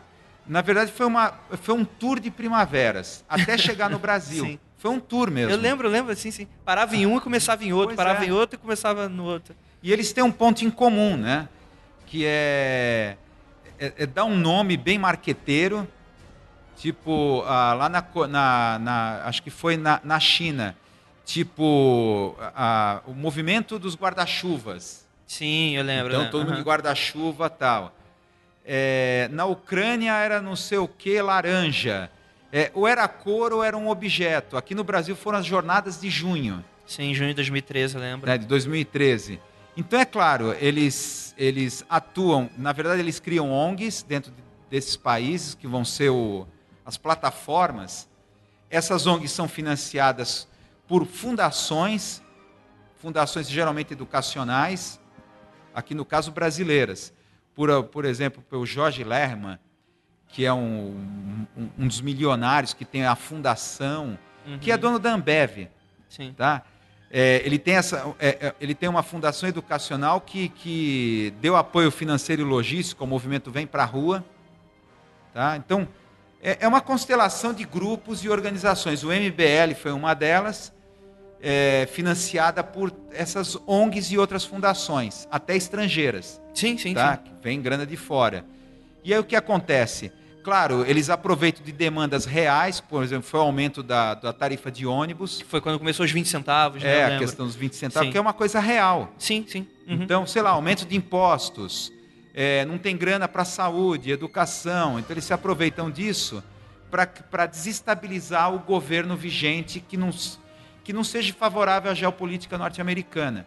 Então, pode ver que tudo isso começou quando a Dilma assinou a participação no Banco dos BRICS. Tá? O Banco dos BRICS foi aí a peça fundamental porque esse banco era a ruptura com o FMI, uhum. com todo o sistema financeiro internacional. Então esse Banco dos BRICS que abriu era fundamental e crucial e foi a gota d'água. Foi logo depois disso que, que começaram as jornadas, jornada de junho, aí detonou tudo aqui no, no Brasil, né? Sim. Então, portanto, o que é guerra híbrida? é uma guerra que envolve é, principalmente mídia, é uma guerra semiótica. Tá? É uma guerra que envolve meios de comunicação para criar uma desestabilização dentro de um governo que foi eleito democraticamente. Então, praticamente é isso o conceito de guerra híbrida: você participar de é, ações diretas, ou seja, Black blocs é um tipo de ação direta. Aliás, eles sumiram, né? Os black blocs desapareceram. Pois é, né? isso é verdade. É incrível, né? É, as pessoas que estavam na- nas últimas manifestações em 2016, 2016 né? Foi quando teve É. o impeachment. né? É, é, é, era outro grupo, já não era mais os Black Blocs, era outra galera. Já é outra né? galera. Os black blocs sumiram. Sim. Quer dizer, os black blocs eles fazem, eles fazem parte de uma teoria que foi desenvolvida pelo Wi- William Sharp, que é um teórico, né, um cientista político que é ligado ao Departamento de Estado norte-americano. Ele dá curso sobre isso, tá? Técnicas de ação direta. Na verdade, essas técnicas de ação direta foram, foram desenvolvidas aí que está pelo movimento anarquista anti-globalização, principalmente os levantes em Seattle. Acho que foi em 99, por aí 2000. Sim. Quer Uhum. dizer, contra uma, uma- a, a Organização Mundial do, do Comércio que ia fazer uma reunião em Seattle, que Seattle ficou sitiada. Aí tá, foi uma ação de movimentos anarquistas anti-globalização. Esse pesquisador, ele pegou esse tipo de ação direta, né, que é muito icônica, né? Black blocs com, com coquetel molotov, é, com mascarados, encapuçados, tal, jogando. É muito icônico, cinematográfico isso daí Sim. tá?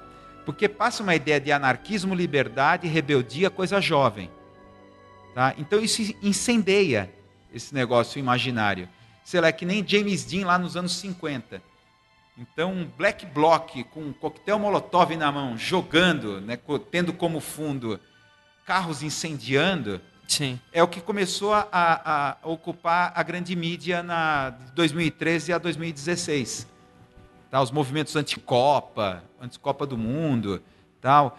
E, e- isso, claro, é guerra híbrida. Ação direta, mais guerra semiótica nos meios de comunicação. Hum, entendi. Então são duas frentes, né? Vamos colocar São assim. duas frentes. Uma que é mantida por esses grupos e fundações, quer dizer, botar o povo para protestar. E você tem na linha de frente esses black blocs que vão fazer ação direta. Eles posam para os fotógrafos. É uma ação. Por exemplo, vou te dar um exemplo aqui de- Claro. de São Paulo, essa conexão com guerra híbrida geopolítica norte-americana. A, a Caltabiano é uma, é uma rede de, loja, de concessionárias de carros de luxo aqui em São Paulo. A Caltabiano tem aqui na, na Rebouças, um pouco antes da ponte Eusé- Eusébio Matoso, antes do Shopping Eldorado. Uhum. Então tem lá os, os Porsches, os carros de luxo, tipo é, aquele carro lá do Mr. Bean, que, é- que é claro, uma versão agora mais Mini Cooper. Uhum. Mini Coopers, Ferraris, é carro de luxo. A Caltabiano pertence a um grupo que um dos donos é, fez parte do- da, do- do- da- da Casa Civil do presidente Bill Clinton. Não me vem agora à memória o nome do, do dono, mas ele fez parte. Foi um do, foi- se não me engano, foi chefe do gabinete, inclusive da Casa Civil do, do, do governo Bill Clinton. Ele é um dos donos desse grupo a qual pertence a Caltabiano era recorrente. Os black blocs arrebentavam a vidraça da Caltabiano.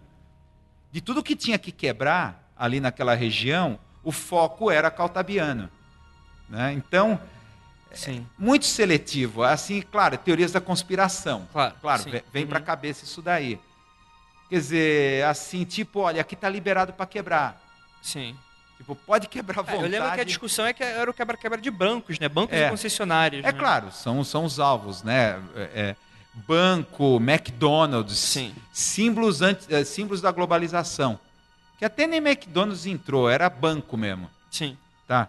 Que também estavam por trás disso daí, né? De toda essa manifestação, tal, que estava rolando, que é, o- que é a banca, né? Sim. Basta ver como os juros dispararam, a taxa Selic mais baixa que estamos vivendo na história desde 1986 e o spread bancário mais alto também da história brasileira. A gente está vendo os juros mais altos da, da história brasileira. Sim. É, é, uma coisa que falaram é que a crise, a melhor coisa foi para os bancos, né? Foi com bancos. mais lucros, né? Ou seja, os bancos estão comprando, estão arrumando dinheiro muito barato com juros altíssimos. Né? A taxa Selic tá- tá- chegou a seis e pouco, abaixo de 7%. Enfim, isso já é economês. Né? Tá. É, sim. Aí É, também gente eu não, eu não, não- A, a gente está entrando já no campo da economia, do, do, do, do economês. Mas aí que tá. Então você vê essas conexões. Porra, mas os, os black blocs tinham como alvo sempre a Caltabiano. E a Caltabiano, um dos donos lá do grupo, pertence lá ao governo, fez parte do governo Bill Clinton. Então Sim. você começa a perceber essas, essas redes, né? Que basicamente a guerra híbrida é isso, né? Esse trabalho, ação de rua, é, incitar, né? a Ação de rua através de redes sociais. Isso é importante, né? Através da rede social, é, é, flash mobs, a estratégia de mobilização por flash mobs, tá? E ao mesmo tempo a guerra semiótica. Sim. Ou seja, quando você vê Black Bloc posando para fotógrafos, aonde tinha imprensa era onde eles se juntavam, subiu em carro, fazia aquela, aquela, aquela tipo de posição, assim, tipo, vou jogar, tal Sim, negócio. sim. Eles posavam. É né? imagem icônica, né? Imagem tipo coisa. para criar imagem icônica para fotógrafos. Aonde estavam jornalistas iam os black blocs. Tá? Então, Entendi. guerra híbrida é esse tipo de mecanismo.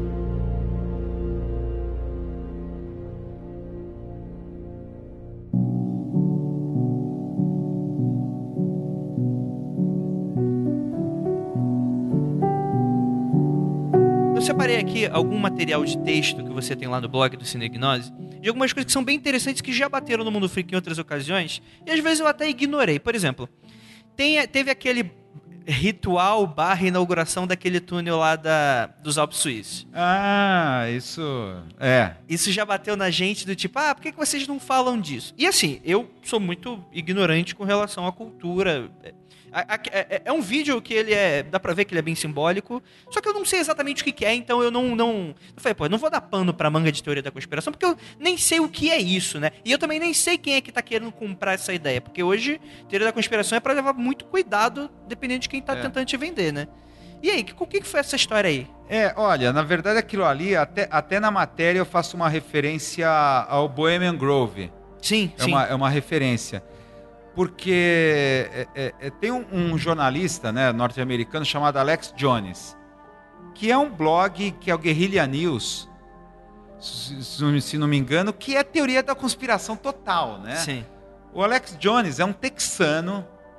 Tá, Provavelmente assim- é outright, essas coisas assim? é, ele, ele chegou a trabalhar na grande mídia, CNN, foi repórter e tal, mas ele é um texano assim, você assim, fissurado em teorias da conspiração.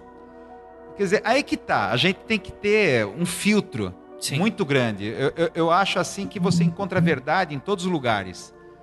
Você não pode simplesmente descar... isso é teoria da conspiração. Dizer, Você tem que ter um filtro, saber filtrar aquilo ali. O que é de verdade no que aquele tá- cara está falando? O Alex Jones, ele, ele, eh, eh, não sei se já ouviram falar do Bohemian Grove. O Bohemian Grove é um, um clube seleto, existe desde o século XIX na Califórnia, Uhum. né, lá nos Estados Unidos, onde anualmente se encontra a elite política nacional e internacional. No início era a elite norte-americana, principalmente o pessoal republicano que se encontravam lá. Porque é comum no meio acadêmico universitário a coisa das confrarias, Sim, sim. sim. alfa, lambda, É, das universidades é, mesmo. isso é das bem comum, universidades. Eles se organizam Né? Skull and Bones, que tem vários políticos grandes. School and né? Society. É comum, eles trazem isso da universidade e parece que perpetuam isso depois, Sim. onde eles fazem encontros tal. Então parecia assim o Bohemian Grove mais um daqueles encontros assim de universitários já idosos, saudosos do tempo da universidade. Uhum. Aí se encontram para reviver aqueles rituais bizarros, né? Uhum. tal. É, mas o Alex Jones sempre achava que tinha algo mais ali dentro, né? Eles ficam praticamente um mês, que é sempre o mês de julho, ali confinados, não entra imprensa, não entra nada. A não ser, claro, fotógrafos selecionados, Sim. onde liberam algumas fotos. Inclusive, o, o Bohemian Grove tem site na internet, é conhecido, mas todo ano está lá movimentos anti-globalização na porta para encher o saco do pessoal que chega, né? Uhum. é, que tem um aeroporto, um pequeno aeroporto próximo, descem e vão até lá e se isolam lá dentro. E, e, no ano 2000 ele conseguiu entrar com uma mini câmera digital, que na época era puta feito, né? No, em- no ano de 2000. Ele e um assistente, né? É, que filmava enquanto ele falava tal. Eles conseguiram registrar o chamado Cremation of Care, que é um ritual, tá? que de culto uma divindade chamada Moloch, que é um deus babilônico, que exige entre coisas sacrifício de crianças, Uhum. mas sacrifícios humanos, Sim. tá? Então, eles simulam. Na verdade, no, o, Alex Jones, eu acho que ele exagerou. Na, naquele vídeo, ele falava que estava morrendo uma criança real. Porque se ouvia no sistema de som tá, da, da, do, do ritual um grito de uma, de uma criança, de alguém que era colocado no fogo, na pira incendiária aos pés de uma estátua de uma, uma coruja gigante. Uhum. A coruja é, faz parte da logomarca lá do Bohemian Grove. Mas a coruja é um símbolo esotérico, né, que teria, teria associado ao deus Moloch desde a da antiga Babilônia. Tá? Então o Alex Jones ele, se perguntava o que, que a elite mundial está ali reunida é, assistindo a um culto a uma divindade da antiga Babilônia. Qual é a conexão? Por que isso? Como é que um pessoal assim, é, estudado, inteligente, racional, né, ligado à questão das atividades políticas, financeiras, que exige racionalidade, Sim, sim. tal, Não, é um bando de- não é tipo como se fosse um bando de maluco redneck. não, não um bando de maluco redneck que está ali. sim. É gente centrada nos seus, no- nos seus suas estratégias políticas, econômicas, tal. Tá ali para assistir um ritual de culto a uma, uma antiga divindade da Babilônia. Uhum. Tá? Ele filmou todo o ritual, o pessoal de hobbies vermelhos, pretos, tal, colocando o mestre de cerimônia tocando fogo lá na pira incendiária. Então, tudo isso e a elite mundial. Lá, por exemplo, grandes eh, CEOs executivos, tanto na área de mídia, como de empresas multinacionais, transnacionais, também alguns atores de Hollywood, né, também lá, dizem que, por exemplo, Tom Cruise e alguns atores são convidados a participar. Tom Cruise que tem aquela outra seita, que é a cientologia, né? Enfim, o pessoal ligado às seitas. Então ele se pergunta por isso, tá? Qual é a conexão? Quer dizer, na verdade, é, o Bohemian Grove não é a primeira prova de que, na verdade, a elite mundial ela, ela participa de, de estranhos rituais. Tá?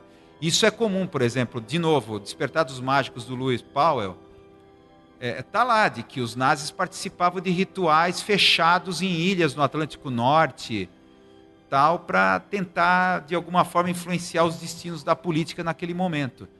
Tá? Então, esse lançamento aí da, do túnel né, na, na Suíça, na Uhum. verdade, eles pegaram uma lenda que é do, dos cantões da Suíça e dramatizaram Sim. ali É naquele uma cerimônia momento. grande, né? Cerimônia grande. Cheio de atores, né? Da Cheio de dança. ator- E, tem, e, e não é simplesmente uma reencenação de uma lenda de cantões da Suíça. Tipo assim, para fazer alusão, ah, já que é túnel debaixo da Suíça, então fazer lendas dos cantões, tipo média, Uhum. para a população. Tem mais ali naquele. Uhum. é, é, é, não é apenas uma mera estilização. Tem muitos, ritu, muitos simbolismos ali ocultistas que são trabalhados.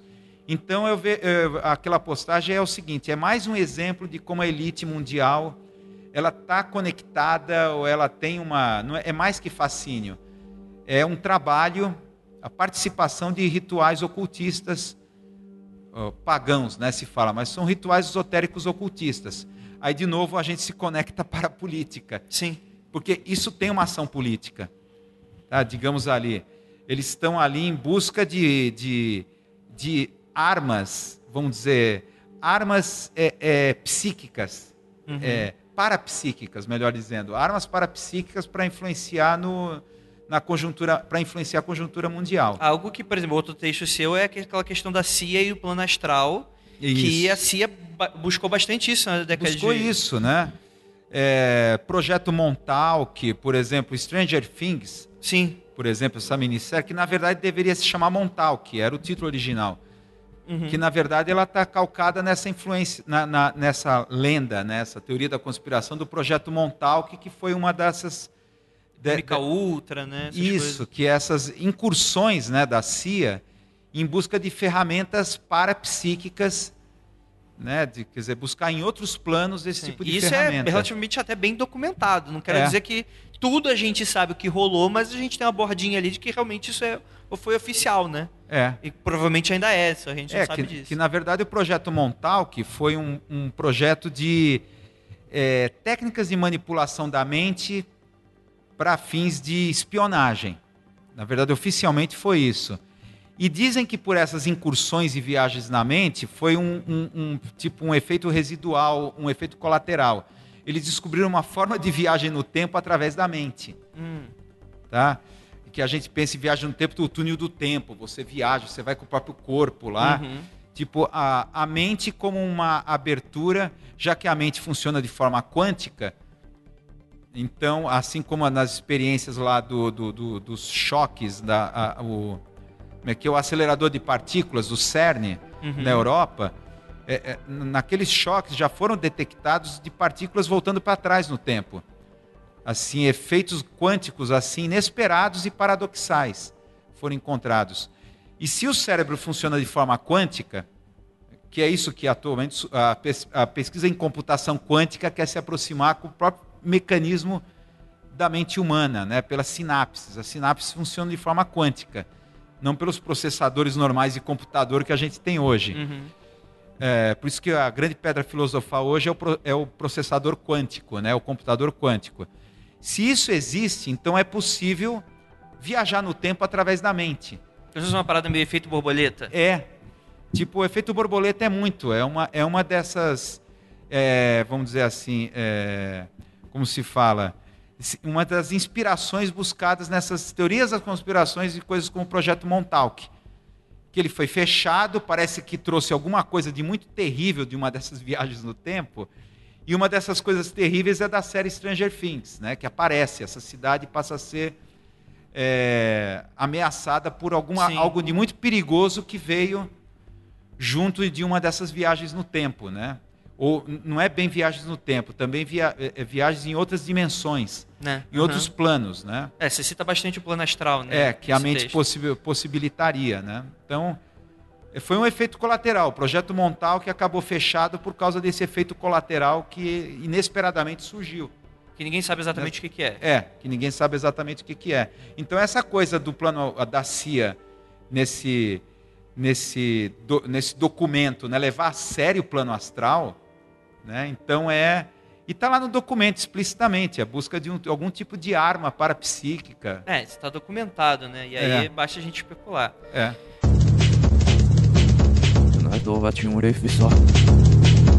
Se arrisca a chutar alguma coisa que tá aí para acontecer e a gente. Talvez os, as coisas estejam se alinhando para alguma coisa. O que, que você acha? Tem uma leitura disso? Em termos de realidade. É, do que está acontecendo hoje que pode estar tá aí para o futuro próximo? No mundo, no em mundo. termos de política e tal. É. Eu vejo que eh, eh, uma dualidade, né? De um lado você tem esse movimento político claro, dessa elite que faz essa festa na inauguração do túnel, ou Bohemian Grove com toda essa manipulação mística, esotérica Uhum. e tal. É, e por outro você tem um movimento de gnose, vamos falar assim. É, na verdade, a gente, da- da- eu coloquei até a minha, a minha contradição interna. Como é que pode o gnosticismo parar em Hollywood, já que Hollywood é a favor do demiurgo e Sim. o gnosticismo é algo revolucionário? Então, na verdade, seria. Você tem, por um lado, o movimento político amplo e, por outro lado, o movimento interno gnose individual. São dois planos de, de evolução que está aí. Tá? Gnose, tá? aliás, é o nome do próprio blog, Cinegnose. Muita Uhum. gente, o que, que é gnose? Tá? Que, aliás, é uma da- das áreas do meu blog que eu acho que não, não, não tá muito bem explicada. Né? Tem até uma das últimas postagens eu venho desenvolvendo mais do que essa questão da gnose. Então, que, que vem essa questão. Se a gente está aqui nessa prisão, Uhum. como fugir dela? Sim. é se matando, é, não, não adianta se matar, porque você vai reencarnar de novo. Tá? Então, essa é uma das diferenças. Para o gnosticismo, a reencarnação não é evolução, como falam os espíritas kardecistas. Você tem que reencarnar para você aprender, Uhum. evoluir através e tal. Não, na verdade, a, a reencarnação é uma das técnicas do demiurgo para você se esquecer, cair no esquecimento e recomeçar do zero e repetir os mesmos erros voltar, esquecer, partir do zero e assim ficar enquanto ele retira a energia da gente, né? Então, o que, que é a gnose? Tá? É, a gnose seria um movimento de libertação individual para se contrapor esse plano de dominação global que está ocorrendo. O que, que é isso? Olha, Eu, eu sou muito assim pela linha do Samuel Aeor, tá? que, é, um, que é, um, é uma linha do, do, dos gnósticos. Samael Aeor, que foi um gnóstico. Ele, ele fez parte do movimento do gno, chamado gnosticismo internacional, ele era Uhum. mexicano tal. É muito interessante essa questão da gnose, principalmente pós-morte. Tá? A questão é você fazer algum tipo de treinamento em vida, porque o que vai acontecer decis- decisivo é após a morte. Tá? Você vê, pega filmes como Enter the Void, por exemplo, tem muitos filmes que, que não são hollywoodianos, mas Enter the Void, do diretor francês Gaspar Noé, ou, por exemplo, O Terceiro Olho, é, tem é, mesmo o filme A Origem tem um pouco a questão do sonho lúcido que é colocado. Até o Vanilla Sky, muito ampassando, trata disso. Que, por exemplo, só para citar o Enter the Void, é um cara, um, um dealer, né? Que, lá, que vive em Tóquio, norte-americano, dealer e também viciado em drogas. Ele está com dívidas com, com os fornecedores de drogas, que é uma dívida impagável, e vão matar o cara. E o cara morre num barato de LSD. O cara morre. Então, a partir daí, o filme mostra em, em- em- em visão de ponto de vista dele, do outro lado, onde ele tenta desesperadamente separar o que é a alucinação do, do LSD e o que é a visão real do, do outro lado.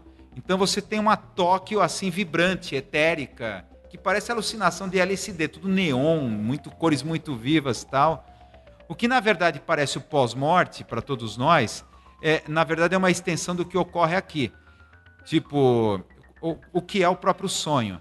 Na verdade, quando a gente sonha, sonha ou quando a gente morre, é como se colocasse, sabe aqueles óculos, não é óculos 3D, é aquele tipo de imersão 3D que você coloca nos olhos e você é, entra no jogo e tem a sensação de imersão. Uhum.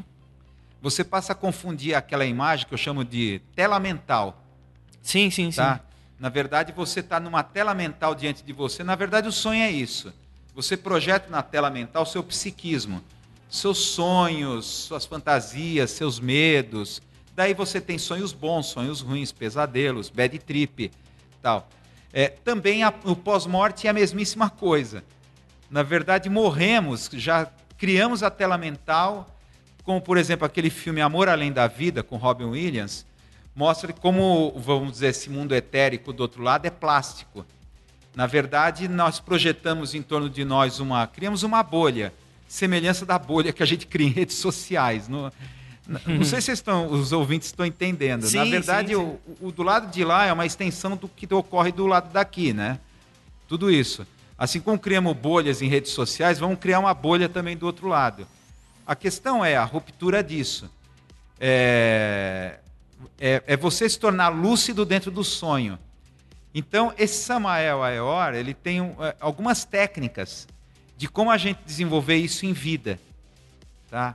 Para conseguir lucidez dentro dos nossos próprios sonhos e de repente você viver o sonho lúcido, interagir com eles até o ponto que você vá até o fim da simulação, tipo o filme 13º Andar, que, que os personagens dentro de um jogo eles ficam sencientes. Na verdade é uma Los Angeles simulados da década de 30 e então um dos jogadores virtuais vai até o fim da renderização do jogo e descobre que o mundo é falso deles. É, é a mesma coisa dentro do sonho. Se você ganha lucidez dentro do sonho, você começa a and- andar dentro dele. Então, nossa, eu tô sonhando, deixa até o fim disso. Talvez você vai encontrar o limite Uhum. da, da, da simulação daquela tela mental. Então, uma das técnicas seria o seguinte: toda vez que você estiver num lugar, isso exige muita disciplina. Eh, Por exemplo, eu estou aqui agora, aqui fazendo esse podcast, aqui diante do meu microfone e tal. Então eu tenho que reencenar mentalmente, por exemplo, da onde eu vim para estar aqui? Né? Eh, eh, Da onde eu vim? O que eu fiz antes? Como é que eu vim parar aqui? Olhar para minhas próprias mãos, É, tem uma parada de que fala muito que você nunca consegue enxergar a mão direita nos sonhos. É. E principalmente você nunca se pergunta no meio do sonho da onde você veio para parar ali. Simplesmente Você tá. Você tá. Você tá ali. Então, é, é, depois que terminar esse podcast, eu vou para onde? O que, que eu vou fazer? Eu vou subir para lá para o 13 terceiro, vou passar os professores, depois vou descer, tenho aula para uma classe, depois vou, vou para casa. Então você reencena mentalmente é, da onde você veio, o que está fazendo aqui, para onde é que eu vou. Está testando os limites da Matrix. É. Se você de tanto repetir isso, de tanto repetir, vai chegar um momento que até no sonho você vai começar a querer fazer isso. A primeira reação é você tomar um susto e acordar. É o que é, já aconteceu comigo. É o que acontece. A gente sempre, de vez em quando, a gente tem sonho lúcido que é involuntário. Peraí, eu tô num sonho, aí você acorda. Sim, já aconteceu demais comigo. Eu pensei que fosse um pesadelo, inclusive. É.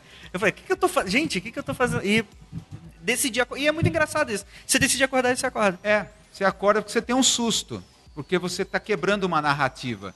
Que é a narrativa da inconsciência, né? Você não, não, não, não se questiona. O que, que é isso? O que, que eu estou fazendo aqui? Esse é o primeiro estágio, é o susto e você acorda. Depois, é claro, você vai aos poucos conseguindo interagir com o meio uhum. ambiente, uhum. com as pessoas ao seu redor. Então, esse é o momento, né? Que é, na verdade é um treinamento para gnose. Quer dizer, é claro, lá fora, após a morte, é claro, enquanto você está preso na tela mental, você vai ser aprisionado bem rapidamente para reencarnar, esquecer, ser resetado e recomeçar do zero, como se nada tivesse acontecido.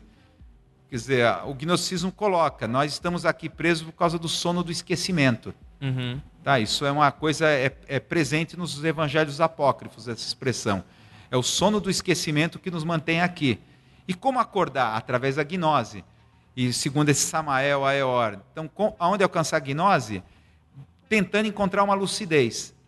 Tá, nessa, nessa tela mental, né? digamos que a Matrix aqui acaba criando e a gente leva para o outro lado. Então, quanto mais você conseguir testar as limitações dessa tela mental, mais você conseguir, vai, vai conseguir ver a visão real de Tóquio, lá como no filme é, Enter the Void, né, lá do Gaspar Noé, né, que é... Tem um filme, acho que, eu não sei se é uma adaptação de algum livro do Stephen King, é um, livro, é um, é um filme antigo, eu até esqueci o nome dele, que é um cara que ele encontra um óculos e ele passa a ver que diversas pessoas à sua volta eram, na verdade, alienígenas com cara ah, de morcego. tá, tá, tá. Alguma coisa assim. É, é, é, é um filme... Oh, tá, agora esqueci o... Esqueci o nome do filme, mas é um filme que é, é um clássico, é dos anos 80. É... Dan, não sei se é isso, é eles. Sim, é, é, uma, é, é algo nesse sentido. É uma coisa assim. Mas ele vê que, na verdade, quem está por trás manipulando tudo, que são aliens, né? Que, Sim. na verdade, são seres de outro planeta que estão aqui se passando por seres humanos. Tá? Que é exatamente isso. Quer dizer, é, é, é, é claro, essa lucidez, é claro, enquanto a gente está desperto, a gente não está desperto. Né? Na, na verdade, acordado é quando estamos dormindo. Se você dormir, é quando você pode acordar. Quer dizer, é um jogo inverso. Infelizmente, enquanto a gente está acordado, não vamos ter lucidez. Não, não, não, não vamos. Muito difícil, né? A não ser os grandes mestres tal, você encontrar lucidez e encontrar nesse mundo aqui os limites dessa simulação, né? É, como no filme 13 Terceiro Andar. Sim. Na verdade, a, única esperança de lucidez é dormindo. Quer dizer, é no sonho. Tá, e buscar isso. É, essa tese do Samael Aeor, sim, né? Sim, é, uma, é, uma... É, não, é bom a gente falar que a gente está falando sobre, sobre a tese desse cara. Mas é, é mas é interessante porque é o, aquele cara do Tesla, o. Então, o Elon Musk, ele é um cara que ele está estudando bastante esse tipo de coisa. É o Elon Musk, ele é o nosso. Né, o, o, o gênio contemporâneo.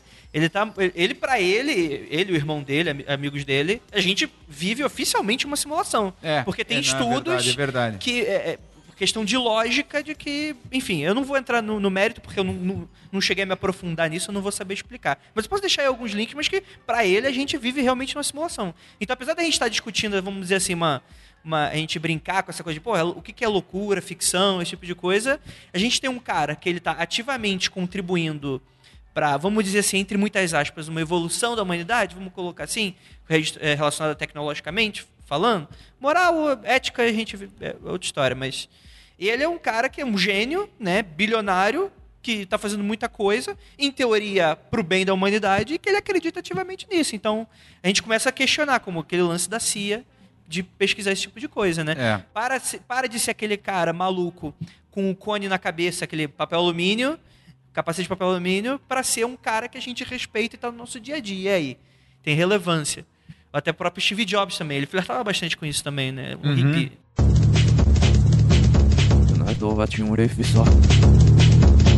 Então é isso. É, é, é, é. Gostaria de encerrar então. É, é, Wilson, muito obrigado pela entrevista. Você quer deixar alguma mensagem final aí para os nossos ouvintes? É, algum jabá? Falar um pouquinho do Cinegnose? Tem aí. Não, é, Eu recomendo assim. Tudo isso que a gente tá, conversou aqui, é claro, é tudo muito superficial, né? Pela Sim. própria natureza aqui da mídia, pelo tempo. Mas no blog, o Cinema Secreto Cinegnose, então eu recomendo aos ouvintes se aprofundarem mais sim, mais sim. informações, né? Porque Inclu... o blog, o blog ele completou oito anos. Sim. Então tem muito material lá, né? Disso daí. Então eu acho interessante é, o ouvinte assim para se aprofundar tudo isso que a gente está falando, gnose, guerra híbrida, parapolítica, Sim. etc., utilize o mecanismo de busca do blog, digite essas palavras-chave que você vai encontrar um monte ah, de postagens interessantes. E é interessante também porque não apenas tem um bastante conteúdo que já foi publicado, como ele é bem atualizado, né? Eu não sei se existe uma, uma ah, sei lá, toda terça-feira que sobe, eu não sei exatamente a periodicidade dele. Mas ele, to toda hora, você lá fazendo leituras sim, sim. sobre o que está acontecendo no, na, na, atualidade. Isso eu acho legal, que é, é, hoje em dia a maioria dos blogs morreram, eu acho muito pouco blog que consegue ser atualizado e tá falando dos dias atuais, esse tipo é. de coisa. E também eu tenho um livro, né? Um livro que se chama Cinegnose, pela uhum. editora Livros aqui de São Paulo. Esse é, é, é, é específico de filme gnóstico. Sim. Então sim. eu trabalho. É, é, quer dizer, na verdade, esse livro é, a minha dissertação de mestrado publicada sobre a pesquisa sobre cinema gnóstico, filme gnóstico. Vou deixar aí no link aí para vocês. É, que aí pega de 1995 a 2005 a produção hollywoodiana. Muito bacana, muito legal. Então, gente, gostaria muito de agradecer, é, agradecer também ao professor. E é aquilo, vamos encerrar, vamos embora para leitura de comentários e não olhem para trás.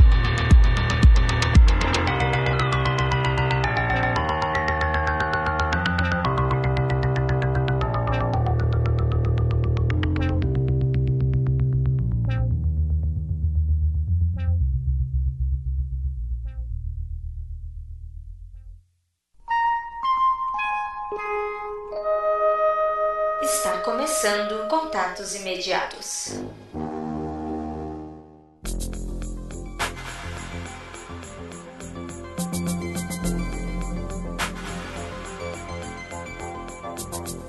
E chegamos aqui no momento de contatos imediatos, momento dos recadinhos. Recadinhos não, o momento da leitura de comentários do Mundo Free Confidencial. E a gente vai ler do episódio passado, que foi o 193, Estigmata, Estudário e Mais Mistérios Católicos, que a gente finaliza a pauta que a gente gravou há algumas semanas atrás sobre aí os famosos mistérios católicos. Antes de qualquer coisa, eu preciso fazer aqui uma meia-culpa de que faltou mesmo um, um católico com a gente, né? Apesar de eu achar que, é, é, é, pro sentido da gente fazer conhecer esse tipo de coisa, é, é, tava legal e tal, só que aquela coisa de a gente sempre tentando ser perfeccionista, eu já sabia que ia ter gente cobrando também, e eu concordo super com vocês. Então, acho que, é, apesar da gente ter finalizado essa pauta, a gente vai ter muito mais coisa para falar sobre mais mistérios católicos, né? Até porque, né, o catolicismo não acabou, diferente do que algumas pessoas é, gostariam que, que acontecesse, mas ele tá aí, né? Então. E eu tô aqui com ele, Marcos Keller. Olá, meus jovens, pequenas crianças católicas, vocês têm feito a crisma? Tá tudo certinho? é, pois é, né? Não, não, pode, não pode vir reclamar aqui do, do, do, do mundo freak se você não fez a crisma. Se você não fez, você tá Exato. tá sem razão. Vai pro inferno também.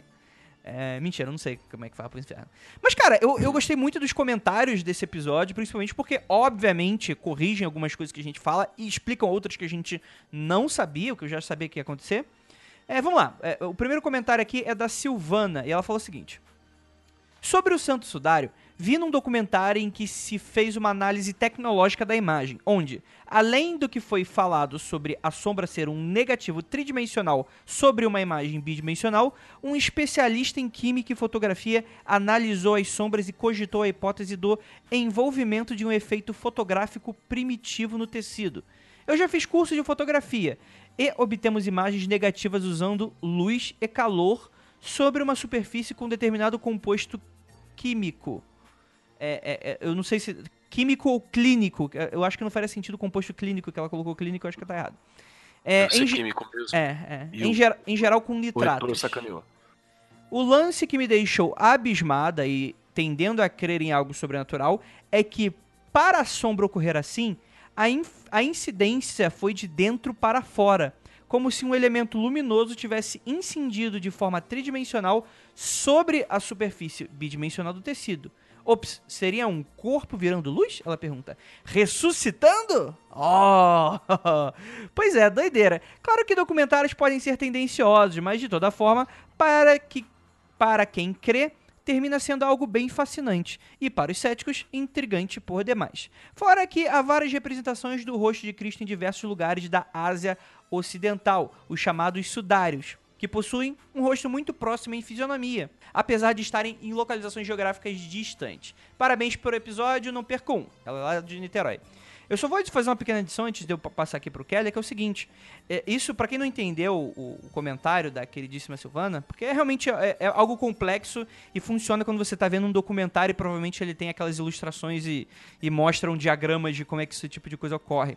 Mas, é, vou dar um exemplo, inclusive, bem horrível, né? para demonstrar o que, que ela provavelmente está falando aqui no quando teve aqueles incidentes, incidentes não, né?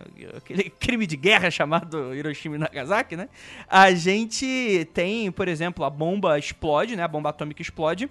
E você tem ainda algumas paredes que sobraram e essas paredes ainda estão com as sombras das pessoas que a luz foi tão forte, tão intensa em poucos segundos, que é realmente como se tivesse batido uma foto. Então as sombras das pessoas ficaram impressas para sempre ali antes de morrer, cara. O que é bem sinistro, mas seria algo isso que ela tá falando. Tipo, a luz não veio de fora do pano, com, com, com o corpo dentro do pano, não veio de fora para dentro, né? Veio de dentro, como se o próprio corpo estivesse emitindo alguma coisa assim, ou se algo de trás do corpo, algo nesse sentido, né? O que é bem bizarro se a gente for parar pra pensar.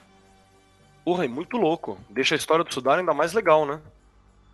Sim, porque, porque apesar de tudo, é só um, é, é é só, né, entre aspas, um tecido e tal, e mesmo com toda a história sendo contada, se você tem ainda uma versão dessa, ele enriquece um pouco mais o mito, né? Indiferente se é real ou não. A gente sabe que o mito é legal porque ele, ele altera a, a, a visão do mundo, né? Você cria, você desenvolve mais fé, ele tem outras funções. E quem tá falando, novamente, não é qualquer um, né? Alguém que tem alguma, alguma experiência com fotografia, né? Fotografia química e por aí vai. Bem, também gostaria de agradecer muitíssimo o comentário do Valdeir Brito, que fez aquela imagem que a gente pediu, que é o do Chaka with Lasers. Né? Ficou muito legal. Ele tá sempre fazendo ilustrações quando a gente pede. Obrigadão, Valdeir. Pra quem não sabe, vai lá no post que tá lá o comentário dele com a imagem, tá bom, gente? Ficou bem engraçado. E você manda muito bem, Valdeir. Porra, do, do cacete. Faz aí umas imagens do, do Cal aí, do Calcifero, cara. Faz uns fan art aí que eu vou gostar. É, o próximo comentário é da Ticiane Sassi. Ela fala o seguinte: Oi, pessoal, gostei muito do podcast. Como sempre, vocês souberam manter o respeito e tudo mais. Mas, como vocês mesmos disseram, o ideal seria ter um católico para dar um aprofundamento. Primeiro, o limbo não é a mesma coisa que purgatório. O purgatório tem o céu como destino. O purgatório é um dogma estabelecido nos concílios de Florença e Trento. Inclusive, muitas almas do purgatório aparecem para que oremos por elas. Ou seja, sim, fantasmas. Calma aí, mas. Tá, eu tô um pouco confuso. O, o, dela, o comentário dela não acabou, mas eu tô um pouco confuso, vou puxar isso daqui a pouco. Segundo, a incorrupção do corpo do Padre Pio não é verdadeira. Este é um corpo, mas com uma máscara, como foi feito com vários santos, para que fique mais agradável de ver. Infelizmente, muitas pessoas passam adiante a questão dos corpos incorruptos que muitas vezes não o são. Os verdadeiros incorruptos são poucos, como de São João Maria Vianney e Santa Bernadette. Padre Pio também tinha poderes clarevidentes, inclusive soube que São João Paulo II seria papa antes do próprio. Terceiro, São José tem mais dias, por exemplo, porque cada dia compete um aspecto de sua santidade. Nossa Senhora tem um mês dedicado a ela, assim como outras devoções importantes que não são exatamente santos. O caminho seria o servo de Deus, beato e então santo. Isso no caso que a gente ficou é, é, se questionando como é que era o processo de santificação, né? Então tem aí uma, uma, uma, uma ordem, né? O tempo que leva esse processo depende da relevância do candidato, dos seus milagres e etc. Quarto, não é simplesmente simbólico. A hóstia consagrada é a carne de Cristo, a mesma que Jesus dividiu com os apóstolos da Santa Ceia. Eu avisei que o católico é muito místico, gente. Quinto, Em muitos casos, estigmas acontecem em dias específicos, em geral, entre quinta e sábado, ou seja, entre a paixão, a crucificação e morte de Cristo. Sexto, o teste do carbono 14 não é exatamente confiável porque descarta a manipulação do tecido por onde passou, ao que foi exposto e etc. É, então, cara, mas eu fiquei com uma dúvida agora, porque pra mim, o católico em si não acreditava em fantasma. Isso, eu não sei. Tanto que a gente brinca, né? Que o espiritismo é o, o católico é que viu fantasma. Catolicismo com fantasma. né? Que tem Ah, o cara, bônus, né? É sempre complicado quando a gente fala de, de, de religião, né? Porque, tipo, vai ter várias linhas que vão, vão entender isso. Tem uma galera que se dói bastante. Quando a gente, tipo, não tô falando sobre o catolicismo, tô falando sobre mistérios católicos mesmo, né? Uhum. Então, é, é bem- é sempre complicado, né? Não é uma coisa simples da gente, da gente lidar. Por isso que eu fico até, até. Eu aceito, obviamente, a fala da galera, a participação. Tem uma galera que, que falou que queria que tivesse alguém mais relacionado ao catolicismo, e realmente seria bem bacana ter tido. A gente gravou também bem, a, bem na hora, assim, vambora. Mas, cara, é, é religião, né? Então é muito fácil a, galera se ofender ou, ou achar que tá incompleto e tal. E, e vai depender de quem olhar, né? Uhum. meio complicado mesmo de falar. Mas obrigado, achei, achei bem bacana. Principalmente algumas, alguns esclarecimentos sobre detalhes que a gente não, não tinha dados, né? Como a- sobre a incompatibilidade do Padre Pio, se aquela cara bonitinha era ele mesmo. A gente já sabe Sim, agora a gente ficava em dúvida. Aham. É, vamos lá. E agora vamos ler aqui o comentário do Ricardo A. Santos. Ele fala o seguinte, para encerrar. Seus malucos, muito bom podcast. Mas como alguém com base católica, acho que eu tenho que esclarecer algumas coisas. Agora o Ricardo tá respondendo pelo catolicismo. Vamos lá, vamos lá, Ricardo. Agora tá nas tuas costas aí. Se o vier o catolicismo, nesse momento, é o Ricardo. o Ricardo ele é o Exatamente. arauto do catolicismo agora. Ele foi ungido pelo Papa. Exatamente. É, sem ter o papo aqui vai ser o Ricardo, hein? Brincadeira, Ricardo. Vamos lá. Número 1. Um, nenhum de vocês pode ser excomungado, já que nenhum de vocês fez a primeira comunhão. Excomungar é vocês não poderem comer a comunhão que vai dar a vocês a salvação eterna. Ah, agora. Realmente, você comunga e você excomunga. Cara, é tipo. Excomunga. Excomungar é tipo assim, tu tá, tipo, ó, tu tá do lado do Jesusinho lá, aí tu tá com um pão, aí tu vai dar uma mordida no pão, aí vem um, vem um papa e dá um tapa na sua mão e fala: Você não, você não, Não. vai pro, pro, pro céu. Ah, mas isso também ele tá falando de uma visão moderna, né? Porque, tipo, se você tem relato na Idade Média do cara que era excomungado, a família parava de falar com ele. Ele era, tipo, um morto andante, você entendeu? Sim, sim. Não existia mais, não existia mais. Então acho que isso- essa visão que tá sendo dada é uma visão mais moderna, né? É, cara, Mas eu não sei porque é. tá falando pelo catolicismo, né? Exa então, Tá exato, errado. tá certo, tá? É de todas as visões, porque... É, tá certo. como a gente também infalibilidade tá- Exatamente. Até porque a gente descobriu também que o, o. Ai, como é que era? Que, tipo assim, não é que a igreja acabou com uma dimensão inteira. É que ela, na verdade, foi um erro. Tipo, foi uma interpretação errada. Então poderia ter sido. Tipo, não existe antigo, existe a interpretação errada. É o que tá valendo agora. É, eu não sei. Gente, pra qualquer coisa, gente, a gente tá brincando, tá? A gente tá falando sério, pelo amor de Deus. A gente não é católico, a gente tá um pouco se ferrando pra, pra crença do que a pessoa acha, né? Tipo, sei lá, ela acredita, tá tudo certo. 3. O, o consenso da paixão e piedade de Cristo é tão grande que pessoas boas e puras, como uma criança, vão ser salvas por ela mesmo, se não acreditarem nele derrubou a necessidade do limbo. Tá meio confuso o parágrafo, mas acho que deu pra entender. Mas tem ordens católicas que não acreditam que sem a oração você possa ser salvo. Será que. Como é que deve ser lá, no, lá nos arautos do evangelho, hein? Aquela, aquela galera do bem lá. Deve ser uma, uma parada mais punk, né? Porra, porra, não vou nem falar nada que a gente já teve a cota de, De arauto, né? Arauto, né? Arautex. Beleza, isso aí, É, lá. Arauto, vocês estão certíssimos, vamos lá. Ai, tá boa de treta. 4. No caso de Lanciano, o cálice de cristal que guarda o sangue é sempre visitado pelo Papa quando ele assume. Se ele não coagular, dizem que vai acontecer alguma desgraça na Terra, porque da última vez que não coagulou, depois de alguns anos teve a Segunda Guerra Mundial. E adivinha? Ah, eu lembro disso. é? Eu lembro disso porque recentemente parece que ele semi-coagulou, tá ligado? Tipo, ele não coagulou inteiro. É, Hum. recentemente, agora, acho que é um do- 2018, 2017. 2017, 2016, perdão. O Papa foi lá e, tipo, ele não coagulou inteiro, ele ficou marromeno, né? Então a galera tava Ah. prevendo uma desgraça. Então, é que ele tá falando aqui. É, é que ele fala que, adivinha, quando o Papa Francisco foi lá, o sangue não coagulou. Então, cara. Olha aí, por isso mesmo. É, claro, obviamente, Papa comunista, né, cara? Não vai coagular nunca. Ah, Coitado, Francisco. Aí. Ah, ele é Desculpa, irado, gente. cara. É, ele é irado, cara. Que isso. Gosto É, pra. Porra, ele é, porra, ele é brotherzaço, cara. Que isso, né? Enquanto, enquanto pastores estão falando bobagem na internet, o Papa tá ligando pra vítima de assassinato, né, cara? Então tem que Sim, ser sempre e- exaltado esse tipo de, de prática, né? É claro que a gente não concorda com tudo, né? Mas, enfim, né? A gente também entende que não dá pra acontecer revoluções em espaços pequenos de tempo. É, É. a gente não concorda entre a gente, né? Então não é, não é É, exclusividade pô, do Papa. pois é, né, cara? Então, foda-se, né? É, mas também, ó, vou puxar aqui. Tem uma teoria apocalíptica que fala que esse vai ser o último Papa. Que Tô falava ouvindo que... isso em todo papo, sabe, né? Quando foi o Carol Voitila, era o último papo. Depois Não, mas tipo, Ratzinger, tipo, eu escutei essa parada, Keller, na época do, do João Paulo II. Ou, ou- ou se não foi no João Paulo II, foi na época que foi, subiu o Papa Nazi lá, o Ratzinger. Mas porque que, qual Só era tinha, a só ia ter parada? mais um. É, Não, não, qual, é a parada, qual era a parada? A parada era que o Papa, esse, o Ratzinger, ele é- era pra ser o penúltimo Papa, que e, e o penúltimo Papa, ele não ia, é, ele não ia ficar até todo o mandato, ele, ele ia, ia acontecer alguma parada que um, tipo, não ia completar, saca? Tipo, morreu. E, aí, eu- na época a gente tentou é, eu interpretei que ele poderia ter sido assassinado. Só que aí depois de muitos anos que ele renunciou, né? Então ele realmente não completou a parada.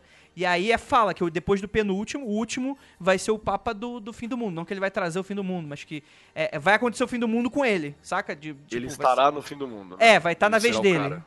É. Bosta, hein? Olha, Mas imagina, se, se- imagina que a galera queria, sabendo isso aí, né? Vai um falando, ô, você vai ser o Papa, você vai ser o Papa. Cara, puta, eu vou ser o Papa? Passando um pro outro, assim, não, não, deixa quieto. Precisa de Papa mesmo? É, pois é, né, cara? Isso aí é, porra, sinistríssimo, né?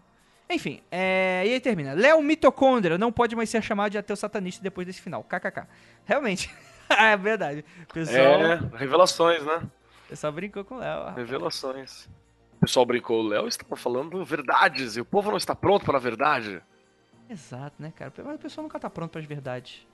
O pessoal, o pessoal tem problema. Enfim. É, beleza. Então, muito obrigado, Kelly, por me ajudar aqui nessa maravilhosa leitura de comentários. Gostaria de agradecer muitíssimo que ficaram até aqui.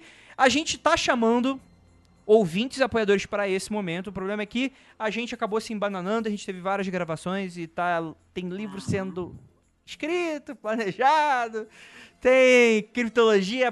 Cara, semana que vem, sem falta, tem trailer do criptologia que, ó, em breve vai estar Tá aqui com a show. gente. Nesse primeiro semestre ainda. Agua- Eu não vou, não vou arriscar uma data ainda, nem mês, mas ó, vai estar show de bola. É, então é isso. Ah, mas deixa, deixa eu te falar aqui, tipo assim, se precisar, pode chamar pra cá. Eu comecei lá muito atrás, nas leituras de e-mails, então pra mim é um prazer, é sempre um retorno às origens participar de uma Olha aí. leitura de e-mail. É isso aí, Não cara. é que eu, é- pra quem não se lembra, eu era um ouvinte do Mundo Freak lá atrás, antes de colaborar com este mundo maravilhoso. Exato. É que o pessoal, cara, tem uma galera que hoje dá carteirada, né? Chega no e-mail, "Ô, Andrei, eu entendo muito de muitas coisas, me chama aí pra bancada. Eu falo, what? Como assim? Quem Como é você? que é, arroba? Você? É, tem uma galera que força, força amizade, né? É, faça... Tem uma galera bacana, tem uma galera que vem na humildade, que você sabe que é bacana e que ele gosta. Sim, sim, mas também não é é assim, foda. né, cara? Não é bagunça, né? É que assim, pra quem não sabe, ah, Andrei, poxa, mas é, você tá tirando o sonho de ouvir de participar, ou, ou, ou então, ah, vocês são muito fechados e tal. Cara, pelo contrário, aquele- todo mundo que tá gravando hoje o Mundo Freak são pessoas que eu chamei que eram, tipo, tirando a Ira que né? a gente, e o Rafael, que a gente criou a parada junto, tipo, de todo o resto, eram todos os ouvintes, né, cara? Igor. ah, Léo também não, que o Léo a gente era brother também antes, mas ele era ele vinha mais como convidado, né? O Keller é, a Ju é, o Igor é, o Lucas, Tupá, A Tupá, ela ouviu e foi indicada por um ouvinte, né? é, Pra- pra exato, vir. né? Então, assim, é, é tipo, a gente tem que ver se a galera colabora. Inclusive, vai ter um ouvinte que vai participar em breve de uma pauta super cabulosa e espinhosa que a gente vai ter aqui, que é um ouvinte que ele manja muito da parada. E ele é um cara que, primeiro, ele sempre tá comentando, então ele tá sempre colocando. E não é aquele comentário do tipo, fala a mesma coisa que a gente falou, muda as ordens das coisas e, tipo, e corrige a gente sem a gente ter falado nada de errado. Porque tem a galera dessa, Ô, sabe o né? que é legal? Sabe o que É. é legal disso aí? Porque tem uma galera que é dessa, mas esquece que, velho, que tem, tem vários professores, mano, aqui, velho. Tem eu, tem o Rafael, tem a Ju. Mano, a gente tá cansado de pegar prova e atividade da molecada, que copia, mas só muda um pouquinho, né? Muda as palavras. Então, falou, olha isso aí, eu falo, mano, a gente viu, a gente entende, a gente pega. Mas boa tentativa, continue tentando. pois é, não, o que eu queria falar é que um ouvinte que ele verdadeiramente adiciona coisas, ele tá sempre humildão, participa ativamente dos grupos, manda mensagem pra gente quando a gente tá meio balhado e fala, porra, tá legal as coisas aí e tal. Então, tipo assim, vai pintar um- um- uma pauta que ele saca muito do assunto e fala, porra, bora participar Claro. dessa parada, cara. Pelo contrário, a gente falou, cara, só pode ser você pra gravar, porque a gente, primeiro, não conhece outra pessoa, e segundo, você tá com a gente desde muito tempo. Então, tipo, é, vamos gravar, né, cara? Então, tipo. Acrescenta mesmo, né? Mas porque é isso que a gente quer, cara. Porque, tipo assim, tem gente que enxerga o podcast como essa coisa do prestígio. Eu sempre gostei de podcast, porra, realmente, participar de uma bancada é legal pra caramba. É, é um negócio, tipo, você tá tendo uma voz pra dezenas de milhares de pessoas, você quer expor a sua opinião, é um negócio legal, assim. Só que tem que contribuir pra parada, né, cara? Não é tipo, a gente não tá formando estrelas, a gente tá formando aqui pessoas legais que vão contribuir pra uma discussão bacana e que vão ser escutadas por pessoas, né? Então também tem até uma responsabilidade aí de que tipo de gente a gente tá chamando, né? É, então, né? Enfim, E mas nem que sempre. prestígio é esse que a galera tá falando? Tão doidão? Pois é, né, cara? É que tem a galera que, né, que, que, que gosta do, do estrelato, né? Mas não tem nenhuma estrela aqui também, né? Não tem, não, não tem estrela e vamos lembrar, né, cara, que ser famoso na internet é o ser rico no banco imobiliário, né? Foda-se, os boletos tá Exatamente. tudo igual. Exata, Mas tudo exatamente. bem, né? Mas tudo bem, né? Vamos, vamos, vamos deixar, vamos deixar. Nada não. Isso aí, gente. Continuem, sigam seus sonhos, garagem um assalto. exatamente. Já dizia a escola aí, escola de, de gróvidas. É, então é isso. Vou encerrar aqui. E aquilo, galera. Não olhem para trás.